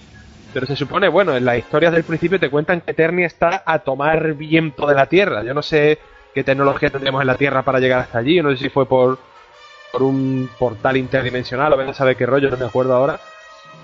Bueno, pues ya está. De hecho, la madre de He-Man era astronauta y, llegó, no sé cómo llegó, sin un portal o en beta saber cómo, pero se supone que es astronauta, llegó a Eternia, se casó con el Barbas este y hasta el día de hoy, hasta la fecha, ¿no? Pero vamos, No, yo creo que se movían más entre portales interdimensionales que, que nada, porque tú, naves espaciales, no, yo no recuerdo haber visto nunca ninguna en la serie. Sí, es que todo lo que sean agujeros oscuros en la serie de He-Man, pues es lo que se llevaba, por lo que sé. Pues, bueno, también decir, según estuve miroteando por ahí, a- no iba sola, o sea, no iba, porque claro que iba a ser la madre de, de este hombre sola, iría con alguien más, ¿no? Eso digo yo, eso digo yo. Pues se supone que E- E- Evelyn, el Triclops, el del sombrerito de los ojos, como lo llamo yo, y el Beastman eran también eh, terráqueos, pero supongo que mutarían así como los cuatro fantásticos. O vete tú a saber, pero eso ya van teorías, porque en la serie es de una manera, luego eh, según la Biblia de, de, la, de la figura es de otra, de otra manera. Sí, que eso es curioso, ¿eh? Que, que lo que, fíjate tú, todo el trasfondo y todo lo que tiene este universo y estos personajes, que, que lo que es en Eternia hay incluso una Biblia que se llama la Biblia de, de Mutu, creo que era, ¿no? De Motu, Master La, of the la. Biblia de Motu. Ujú. que es bastante curiosa. Os recomiendo, si tenéis interés, buscar. Y tres días libres, porque que le hacen falta tres días libres para leértela. A ver, si se llama Biblia será por algo, ¿no? Pues correcto, correcto, por supuesto que sí. Y... Pues Hubo una película también que se llamaba película, era He-Man y She-Ra, El secreto de la espada, sí. que duraba horita y media, horita y cuarenta minutos. Y Yo que... voy, voy a- voy a hacer spoiler, voy a hacer spoiler. A No, ver, ahí, ahí Skeletor al final siente Muere. compasión por una una niña terrícola que, porque, claro, que hace una niña terrícola? ¿Quién habrá mandado al, al espacio una niña? que, que tiene mala leche, ¿eh? Pues va y también apareció un perro que nos des- desentonaba totalmente con, con el estilo de la serie, pero da igual, lo ponían ahí. Y Skeletor se sentía al final abrumado y al final se hacía bueno y luchaba también contra Hordak, que Hordak por fin estaba a punto de ganar. Y bueno, es lo que, que pasa, cuando al fin el, el malo de turno va a ganar, siempre aparece otro para joderla. Pero bueno, pero. Pero entonces de verdad es que Leto se hace, se, hace- se compadece de una niña y se hace bueno. Y eso no lo había, esa, esa parte no la he visto yo. De- realmente esto te genera un montón, eh. Skeletor me, me, me hundes un mito. Pero luego, luego, a ver, eso es como, como aquel que dice, lo- se, se hizo bueno ahí, pero luego ya dejó de ser bueno y otra vez... le, le dio como un lapsus mental, ¿no? De, bueno, malo, no sé qué hacer. Oh. Bueno, sea como sea, el tema de la película esta, yo la vi hace lo más grande y lo siento, no me voy a poner a verla ahora mismo de nuevo. No, ni, ni, vamos, ni yo. A ver, como haya que ponerse uno se pone, ¿no? Pero una película que sí me volvería a, a ver, y que creo que de hecho tengo por ahí, si ya se te parece bien que ya hemos llegado más o menos a la altura en cuanto a fecha, es la película de, de imagen real que, que hubo de He-Man, ¿no? Cuando todo el mundo, los Masters del Universo, en 1987 se estrenó la película Masters of the Universe, en la que el actor sueco Dolph Lundgren, conocido por ser el, el ruso de Rocky 4, eh, representó el papel del príncipe Adam y la verdad es que daba, daba bastante bien el pego el hombre, o sea, no... Lo que yo digo, para hacer de He-Man en una película tienes que ser sueco y medir dos metros. Y, y Dolph Lundgren la verdad es que daba, daba bastante bien el pego. Lo único, por aquella época, pues no había, no sé, efectos especiales. Pues también el boom de los muñequitos y de la goma espuma y de todas estas historias en las películas de efectos especiales. Y por ejemplo, Skeletor, a pesar de que mucha gente que la ha visto me dice que no y que tal, a mí Skeletor sí me gustaba mucho. Y encima la película empezaba con que Skeletor por fin había ganado la guerra, había entrado en, en el castillo de Grayskull y se sentaba en el trono del castillo de Grayskull y yo decía, joder, la película es que mejor no puede empezar de ninguna de las maneras. Hombre, Luego, hay, que decir, hay que decir que Skeletor, el papel de Skeletor lo representaba eh, Frank Langella. Frank Langella, que si habéis visto la película de Frost contra Nixon, eh, es, es Nixon directamente. Y que es el típico personaje secundario que lo habréis visto en 50.000 películas. Claro, ahí tenía una capa de látex y mierda eh, eh, en la cara. que cualquiera es guapo que se entera. Pero también como curiosidad. Y también como Que te iba a decir curiosidad. que eso es como John, como John Turturro, que John Turturro es un extra que lo habrás visto en 200.000 millones de películas, pero yo te digo allí John Turturro y tú no caes ahora mismo quién es John Turturro. John Turturro es de Transformers, ¿no? Como que John Turturro es de Transformers. Bueno, sea como sea, también eh, Courtney Cox, la de Friends, eh, salía también en la película. Sí, muy jovencita, sí. Muy, muy, muy jovencita. Ahora ya que tiene más años que un nuevo, pero ahí tenía. ¿Cuántos menos? Es verdad, John Turturro es de Transformers. es verdad, tío. Este John Turturro es este, no me lo puedo creer. Helio, puta. Míralo cómo se ríe el cabrón. Ay, qué grande. Es verdad, vale, pues entonces ya está. Ya mi, mi duda ha quedado totalmente aclarada. Por favor, continúa. Bueno, sobre la película podemos decir dos cosas. Primera, que tenían muy poco presupuesto y para qué iban a hacer una Eternia ahí y currar. Si lo que podían hacer es lo de siempre. Vamos a hacer una- algo de, que tiene mucho coraje. Pues nos lo traemos a, a- Estados Unidos, mitad de Estados Unidos. Pues allí se encontraba He-Man, Skeletor y la madre que los parió a todos. No, pero, pero comiendo pollo, tío. Yo la escena en la que Wildor, que era. Claro, como no había presupuesto para gastarte dinero en un, hacer un orco, eh, se hicieron. Iba a hacer el chiste del Señor de los Anillos, pero no lo voy a hacer. Eh, se inventaron a una especie como de, de enano de forma así, que también era inventor y tal, Con el que- 50.000 que es el- kilos de maquillaje encima con también. 4.000 kilos de maquillaje, el pobre hombre, que es el que había inventado pues como esos portales interdimensionales para viajar entre mundos, ¿no? Que también un poco lo que hablábamos antes. Y eh, uno de esos portales pues los llevó a la Tierra y me, me hacía mucha gracia la escena en la que Manatán se pone de, de que le roban a una pareja que está comiendo pollo, le roban un bol de pollo enorme y se hinchan allá a pollo. Eh, no sé, tenía cositas graciosas la película, luego tenía escenas chulas. La escena final de la batalla entre Skeletor, que eso sí, el traje ese amarillo feo, pero feo hasta, hasta la agonía. Mm, no sé, estaba bien, no, no era a lo mejor ningún alarde de, de escenografía ni de lucha a muerte, pero estaba bien, no sé, cumplía, cumplía con lo que era el cine de acción y de efectos especiales por aquella época, muy al estilo Willow, muy al estilo Cristal Oscuro, pues eh, viaje eh, como el viaje interminable, cosas así, no tampoco había que darle muchas más vueltas a esa película. A mí personalmente me gustaba bastante. A mí personalmente me pareció una basura y ya de chiquitillo me llevé una decepción que, que fue épica.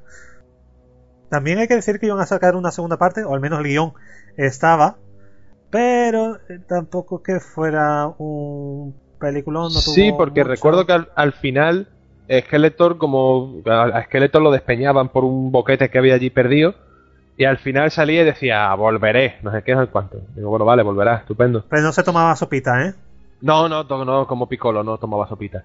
Pero, pero no sé, ya te digo, tú dices que no te moló tal. A mí personalmente sí que me, a mí sí que me gustó, sí que me, me moló. Pero bueno, la cuestión es que años después, no sé si fue en el, ¿qué año fue? En el 90, se hizo como una especie de, de serie de 65 episodios que se llamaba Las Nuevas Aventuras de He-Man. Y que en esta ocasión, pues a He-Man se le trasladaba al planeta Primus, Sí, bueno, que era es un que- planeta- Es, es que hay que decir, está He-Man tan feliz y contento luchando contra, con sus contra cosas. Skeletor y demás, y están ganando y por fin se van a cargar Skeletor.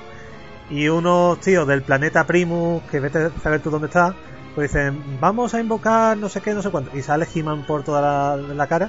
Bueno, pero y, y Skeletor, que, que Skeletor parece que, que- que es masoquista y que le gusta que le endiñen, pero que Skeletor fue detrás también, ¿no? Y, y Skeletor se alió o hizo como una especie de alianza con los mutantes de allí de la zona y, y luego estaba He-Man que estaba ayudando a los que se querían cargar a los mutantes que estaban dando morcilla. Entonces, pues, lo mismo, ¿no? Una especie de de cosa extraña y de, y de pupurri raro, que bueno, pues que fue como una especie de intento de darle un, un último impulso a, a la animación de He-Man, pero que bueno, la cosa se quedó ahí hasta ya después, el 2002, en Pero el que espera, ahora sí... espera, no, no, espérame que quiero hablar un poquito más de He-Man, la nueva. De esta, de esta segunda parte, de esta segunda versión, hay que decir dos cosas. Primero, tenía 65 capítulos y que se emitieron, vamos, esto se emitió en el mismo año, o sea, la, la emisión fue casi varios capítulos por semana. Como curiosidad, ahí He-Man, y esto ya es demasiado curioso, utilizaba pantalones Toma, en casina, chaval.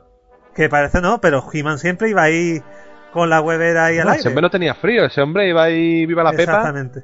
Eh, la, la camiseta, ¿para qué se iba a poner una camiseta? No, y no, luego, Dios, no. Skeletor, el Skeletor era horrendo. Este es el peor Skeletor de todos los que han existido. Que más que Skeletor parecía la máscara, porque era horrible. Pero bueno, vamos a hablar de, esa serie de, de He-Man de 2002, ¿no? Pues sí, porque la verdad, eh, para mí al menos, pues probablemente ahora tú me digas que también era una basura, pero personalmente a mí, para mí fue una grata sorpresa la serie esta que se estrenó en 2002, que fue como, como intentar revivir, igual que creo que eh, unos años después eh, se estrenó una película de las tortugas ninja de las que hemos hablado ahora en, en la máquina del tiempo esta pasada, en 3D, que también estaba bastante bien. Ha habido como una especie de intento de revivir vieja gloria, viejas series de animación que fueron un éxito en su día y que ahora pues se quiere seguir tirando de ese filón, se quiere seguir explotando un poquito más esa marca, ese nombre. Pues hubo, hubo, una- hubo un intento de, de revivir a He-Man y eh, eso, en 2002 se estrenó una serie que solamente duró dos temporadas con un total de 39 episodios. Muy triste porque la verdad es que la animación era buenísima para lo que estamos acostumbrados, con perdón, a la, a la animación americana, que a mí personalmente me parece bastante, bastante mala, en algunos aspectos sobre todo, pero esta tenía, contaba con una animación buenísima y eh, luego aparte con, con una historia que la verdad también estaba muy muy bien. Por No, ejemplo, es que, es que lo mejor que tenía es que estaba bien guionizada. No eran capítulos autoconclusivos que to- al final todos acababan con los brazos en jarras riéndose, hacia- eh, echando la espalda para atrás. sí, yo como la todavía- serie clásica. Yo todavía intento aprender a reírme así, pero no lo consigo. Muy triste. A mí me gustaba sí- mucho, sí yo pasaban, creo que- co- pasaban cosas y tenían un guion y las cosas sucedían y si había pasado, pues había pasado. No, era, eh, no eran eso, capítulos autoconclusivos. Claro, y por ejemplo, mira, mi favorito que, es esto que hemos visto ahora, que hemos estado viendo hace un rato, antes de empezar el monográfico, es el de la segunda temporada, el episodio 9, donde te cuentan la historia de Grayskull, que es, digamos, el, el guerrero que defendía Eternia mucho antes de que apareciera y naciera Adam. Eh, esa historia a mí me ha encantado, que es cuando Ordak intenta con sus huestes invadir eh, Grayskull y él va en busca de, de un poder para poder detener a este hombre y, aparece Orco, que el Orco ese está chulísimo, bien súper bien diseñado.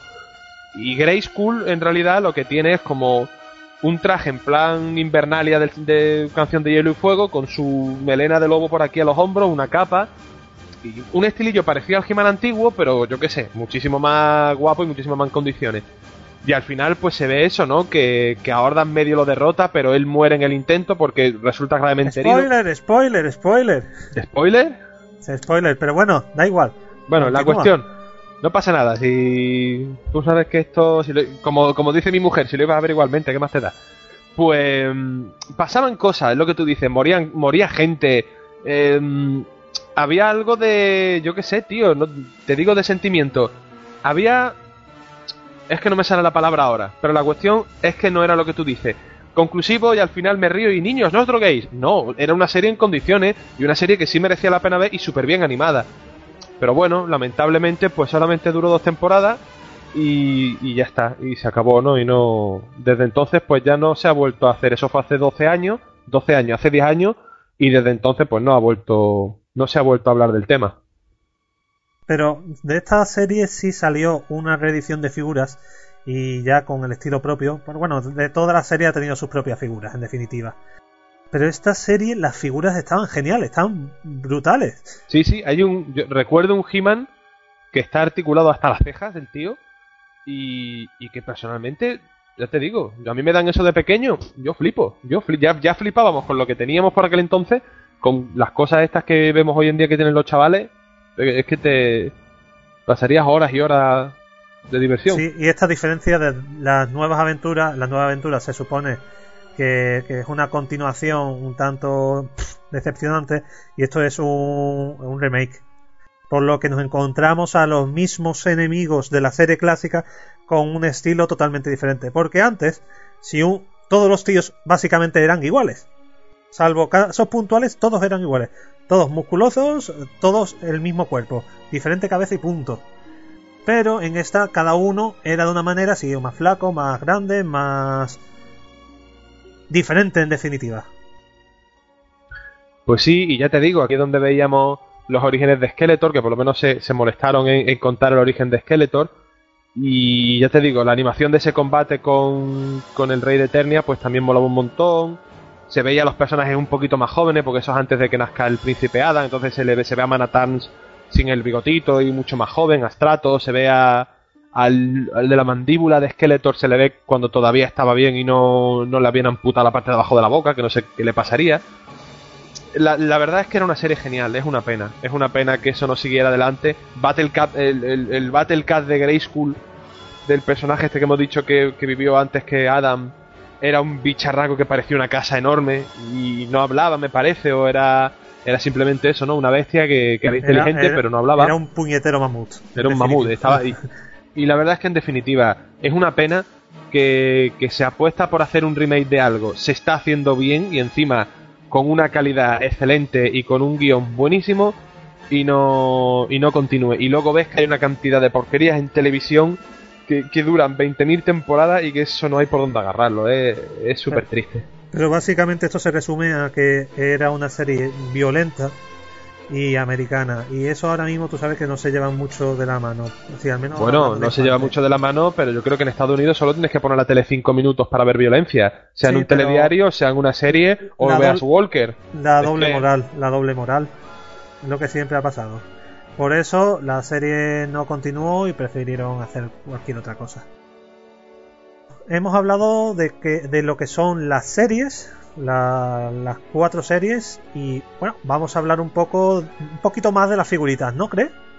Pues sí, si quieres podemos detenernos un poquito más en las figuras de acción. Porque es raro que un podcast hable de figuras, si no son Caballeros del Zodiaco, a lo mejor con mucho Transformer y poca cosa más.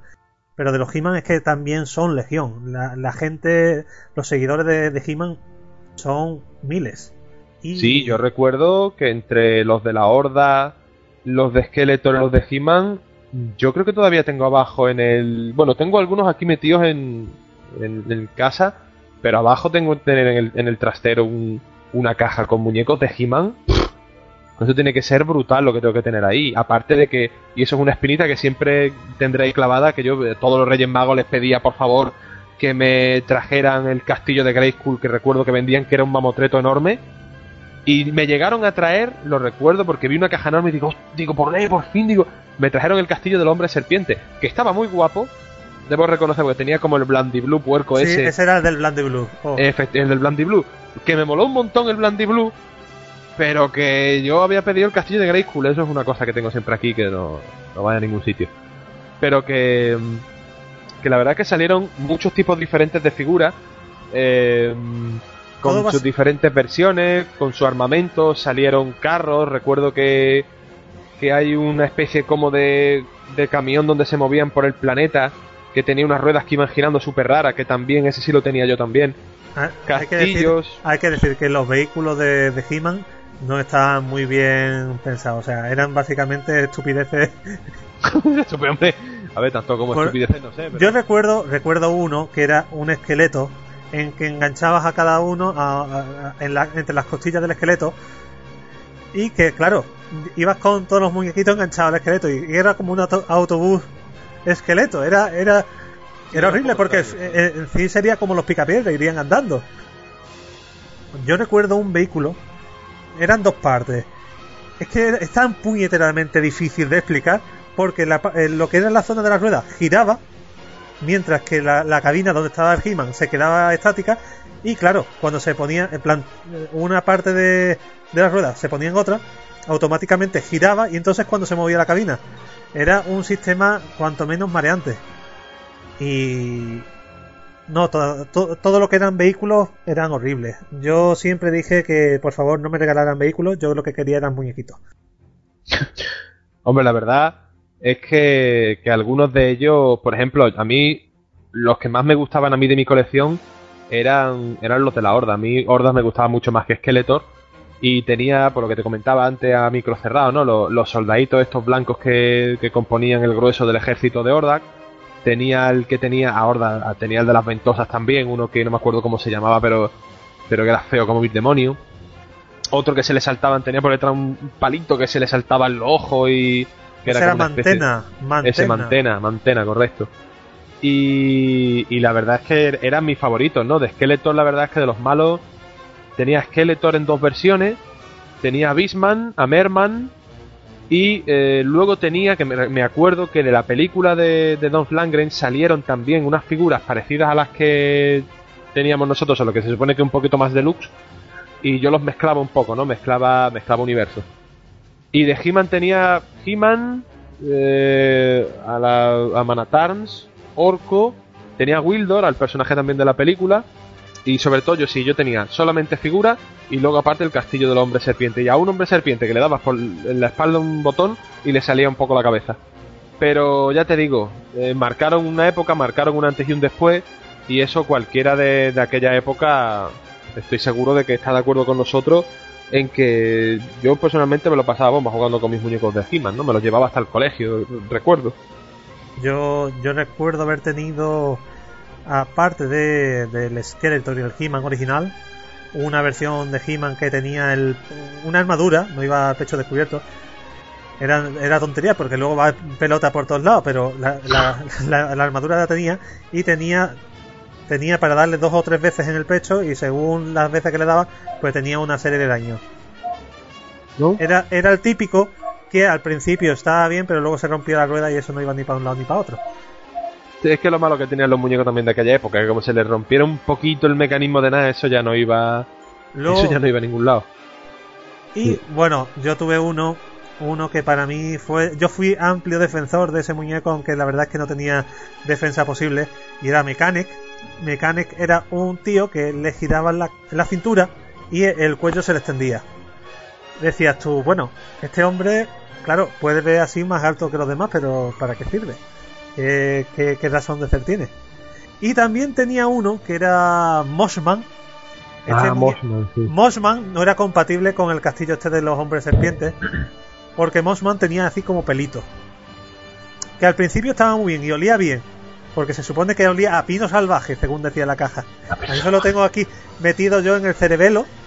Y claro, el muñeco iba muy bien, pero conforme iba jugando, eso iba soltando pelillos por todos lados. Iba soltando pelillos y cuando te dabas cuenta, el muñeco tenía carvas por todos lados. Eh, ¿Qué pasaba con eso? Ese muñeco no se te ocurriera ponerlo en el tema de, de los hombres serpientes porque con el moco se te quedaba mierdecilla por un lado, por otro. Y aparte que el Blandiblue cuando se secaba dejaba como un- unas costritas que eran muy desagradables. Y olía peste. olía Sí, peste. eso también, me olía bastante. Luego mal. había, yo recuerdo un vecino, un vecino tenía el Ramman, que era el, el hombre ariete. Era, era el muñeco más estúpido porque solo se le movía un poquito los brazos. Nada más. Podía hacer achuchar para abajo y saltaba. Sí, no tenía otra razón de ser. ¿Y no te acuerdas tú de el Rockon y Stoneran? Pues no, me pilla. La verdad es que ahora mismo me pilla bastante Eso era, eran dos He-Man Transformers que los podía hacer una pelota y eran, se suponen que eran meteoritos. Eran estúpidos. Es como casi todos los. Es que la utilidad, de, la utilidad de casi todos los He-Man era esa, la estupidez. No tenía. O Rio Blast, que era un vaquero que tenía armas por todos lados, que decía. Sí, pero ese, pero ese molaba. Volaba, pero ¿de qué hacía un vaquero allí? Tío, vamos a ver, ¿qué hace un vaquero allí? Pues. No lo sé. No hacía nada. ¿Para qué no vamos a mentir? ¿Qué hace, un tú- astro- qué hace un astronauta siendo reina de Eternia? Es que eso no tiene. Ya está, no tiene por dónde agarrarlo. Pero por aquel entonces tú no te vas a, ponerte a plantear eh, los orígenes, ni lo que es cada persona, ni lo que es tal. Simplemente, pues ves la serie, lo disfrutas. Y ya te digo, personalmente a mí, eh, yo creo que a eso se le puede sacar muchísimo jugo y se le puede sacar a la historia eh, un montón de, de argumentos guapísimos. Lo que pasa es que, pues ya te digo, a día de hoy parece pues que He-Man lamentablemente eh, a no ser que ahora en el cine que se estaba hablando, se lleva mucho tiempo eh, hablando de hacer una película nueva y una trilogía de películas en condiciones, con tu presupuesto y tus cosas, pero a no ser que eso ocurra, pues me parece a mí que He-Man ya pues es una gloria del pasado que como no se reviva de otra manera, Hombre, pues no creo yo que vuelva a lo que fue en su época del ochenta y tantos, porque aquello tuvo su época, a día de hoy pues existen otras cosas, igual que existen los robots gigantes tipo Gundam, igual que existe la animación japonesa, el hentai, el no sé qué, no sé, ahora hay tantísimos tipos de animación en- de tantísimos países y estilos, pues que bueno, pues que He-Man que es una cosa que ya se ha exprimido todo lo que se podía, pues lo mismo no lo mismo no vuelve a tener un boom, o sí, o a lo mejor eh, tenemos suerte y se inventan algo bueno y podemos volver a disfrutar de él. No, yo creo que es posible que vuelva. Si casi cada 10 años vuelve, ¿por qué no va a volver ahora? Yo, como te decía, quiero comentar dos o tres más, dos o tres muñecos más. No sé si habéis visto el muñeco Transformer, el Ultra Magnus, que era una copia igual que Optimus Prime, pero de otro color. Pues en He-Man teníamos a Faker, a Faker, sí, a El mejor, Faker, el mejor de todos los Masters del Universo. que era He-Man pero de otro color y ese era malo porque claro tenían que era eso sacar por sacar y ahí ya si nos ahorramos los moldes pues ya vamos que, que vamos para adelante y del último que voy a comentar era eh, Snake Face que era un muñeco horrible también no, te- eh, no tenía cuello se parecía a Fernando Alonso y tenía eh, la típica cosita en la espalda que le tirabas para arriba y le salían serpientes por los tol- no sé si lo recuerdas Sí, sí, sí, sí, me encantaba. Ese Eh. muñeco la verdad es que sí que me gustaba. Era, era, vamos, eh, si el otro era fucker, este era el más fucker de todos los muñecos. Pero era horrible, era horrible. Y al día de hoy tú lo ves y dices tú, pero qué basura es esta. Pero él, como, como dijimos al principio, es el encanto de He-Man. Y el encanto de He-Man lo tuvimos cuando éramos pequeñitos. Y bueno, vamos a ir dándole carpetazo ya a esto, ¿no? Pues sí, porque hemos exprimido y hemos hablado todo lo que todo lo que se ha podido, hemos hablado de los orígenes del personaje, de los mini cómics, hemos hablado de la serie hemos- de animación. Hemos hablado de todo. Yo creo que el que siga y el que sea muy fan dirá, pero vaya desgracia que han hecho estos dos. Y- Sí, no, probablemente que no lleven las piedras. Pero bueno, hemos, no, hemos intentado simplemente pues resumir un poco todo lo que es el, el mundo y la mitología de He-Man y los Masters del Universo y de sus personajes. Eh, lo hemos intentado hacer lo mejor posible y, y nada, esperemos que, que a nuestros oyentes les haya gustado. Y pues nada, ya está, poco más. Simplemente eh, gracias a ti por, por habernos, haberme dado a mí la oportunidad de participar en el monográfico. El- nunca llegaré a tu nivel de sabiduría ni a los muñecos ni a los de tus vecinos, pero bueno, ya sabes, te, te agradezco el- la oportunidad. Y poco más, si ¿te parece? Pues vamos despidiendo ya el monográfico. Bueno, no, pues vamos, si nos vamos a despedir, nos despidamos ya, ¿no? Venga, muy bien, pues nada, muchas gracias a todos, esperemos que os haya gustado y ya sabéis lo que dicen. Y ahora aquí estaría guay meter el audio de por el poder de Grayskull yo tengo el poder. Por el poder de Grayskull.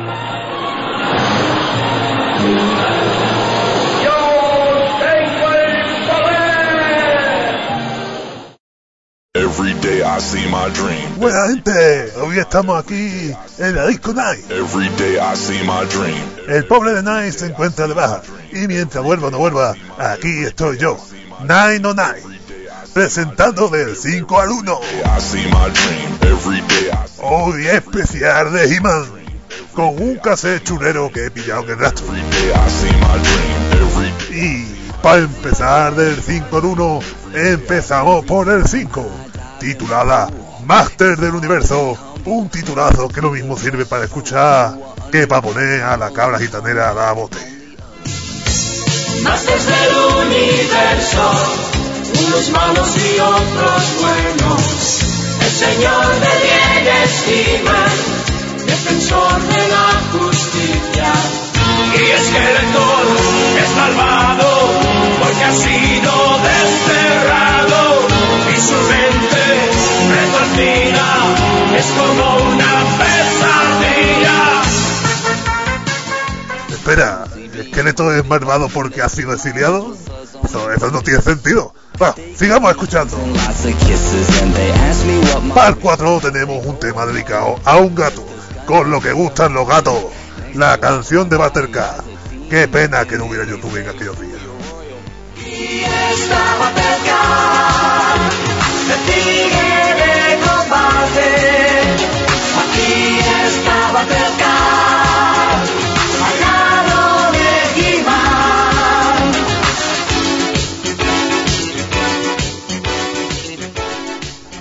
¡Wow, wow! Para el tercer tema tenemos la canción de los malos, de la fuerza del mar, a medio camino entre la canción de Willy Fogg y un grupo salido de la Ostra Azul. Somos la fuerza del mal, unidos contra He-Man. Somos la fuerza del mal, y nada nos detendrá. Somos un grupo invencible, no nos podrán rechazar. Somos la fuerza del mal. Nos acercamos al mejor tema, una canción que te llegará al corazón. Si hay canciones dedicadas a ciudades, ¿por qué no una para el castillo de Grisca?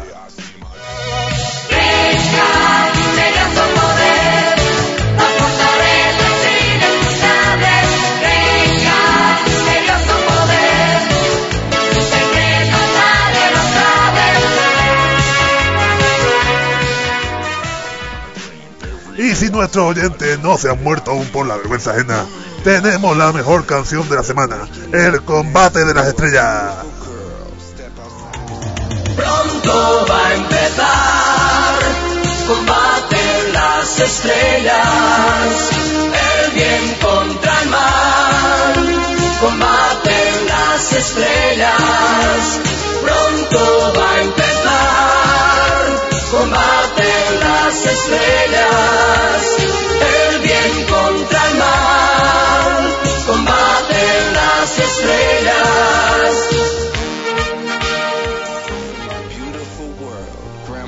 Y esto ha sido todo. Hasta la próxima semana. Se despide Nine oh Nine. space and I got a lot of friend requests.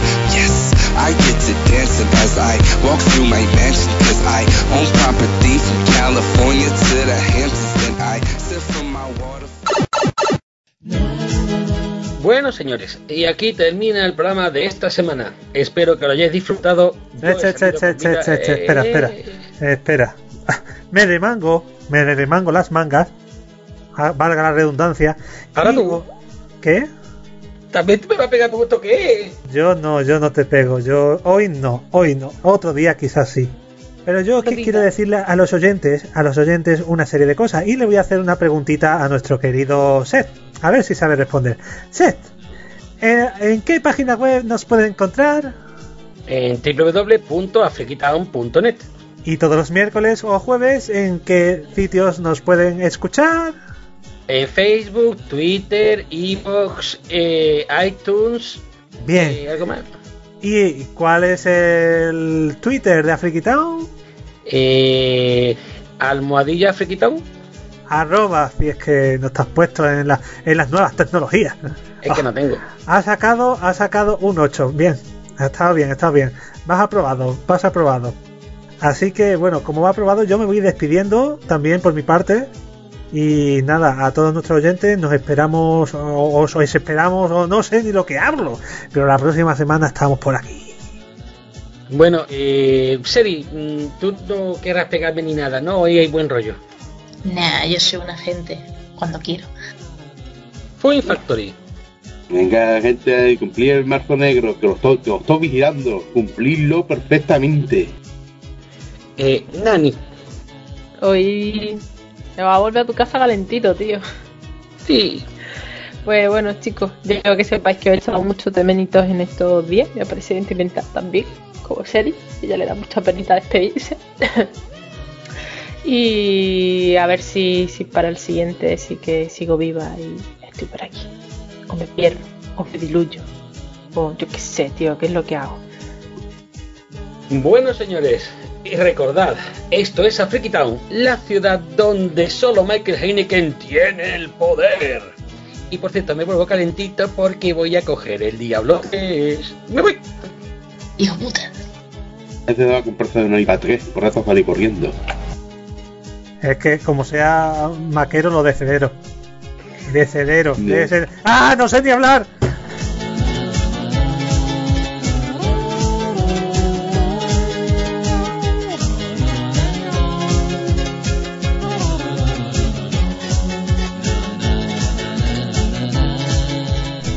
De cedero. De cedero.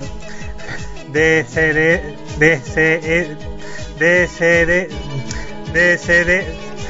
Desheredo, desheredo, desheredo. Joder, ya está.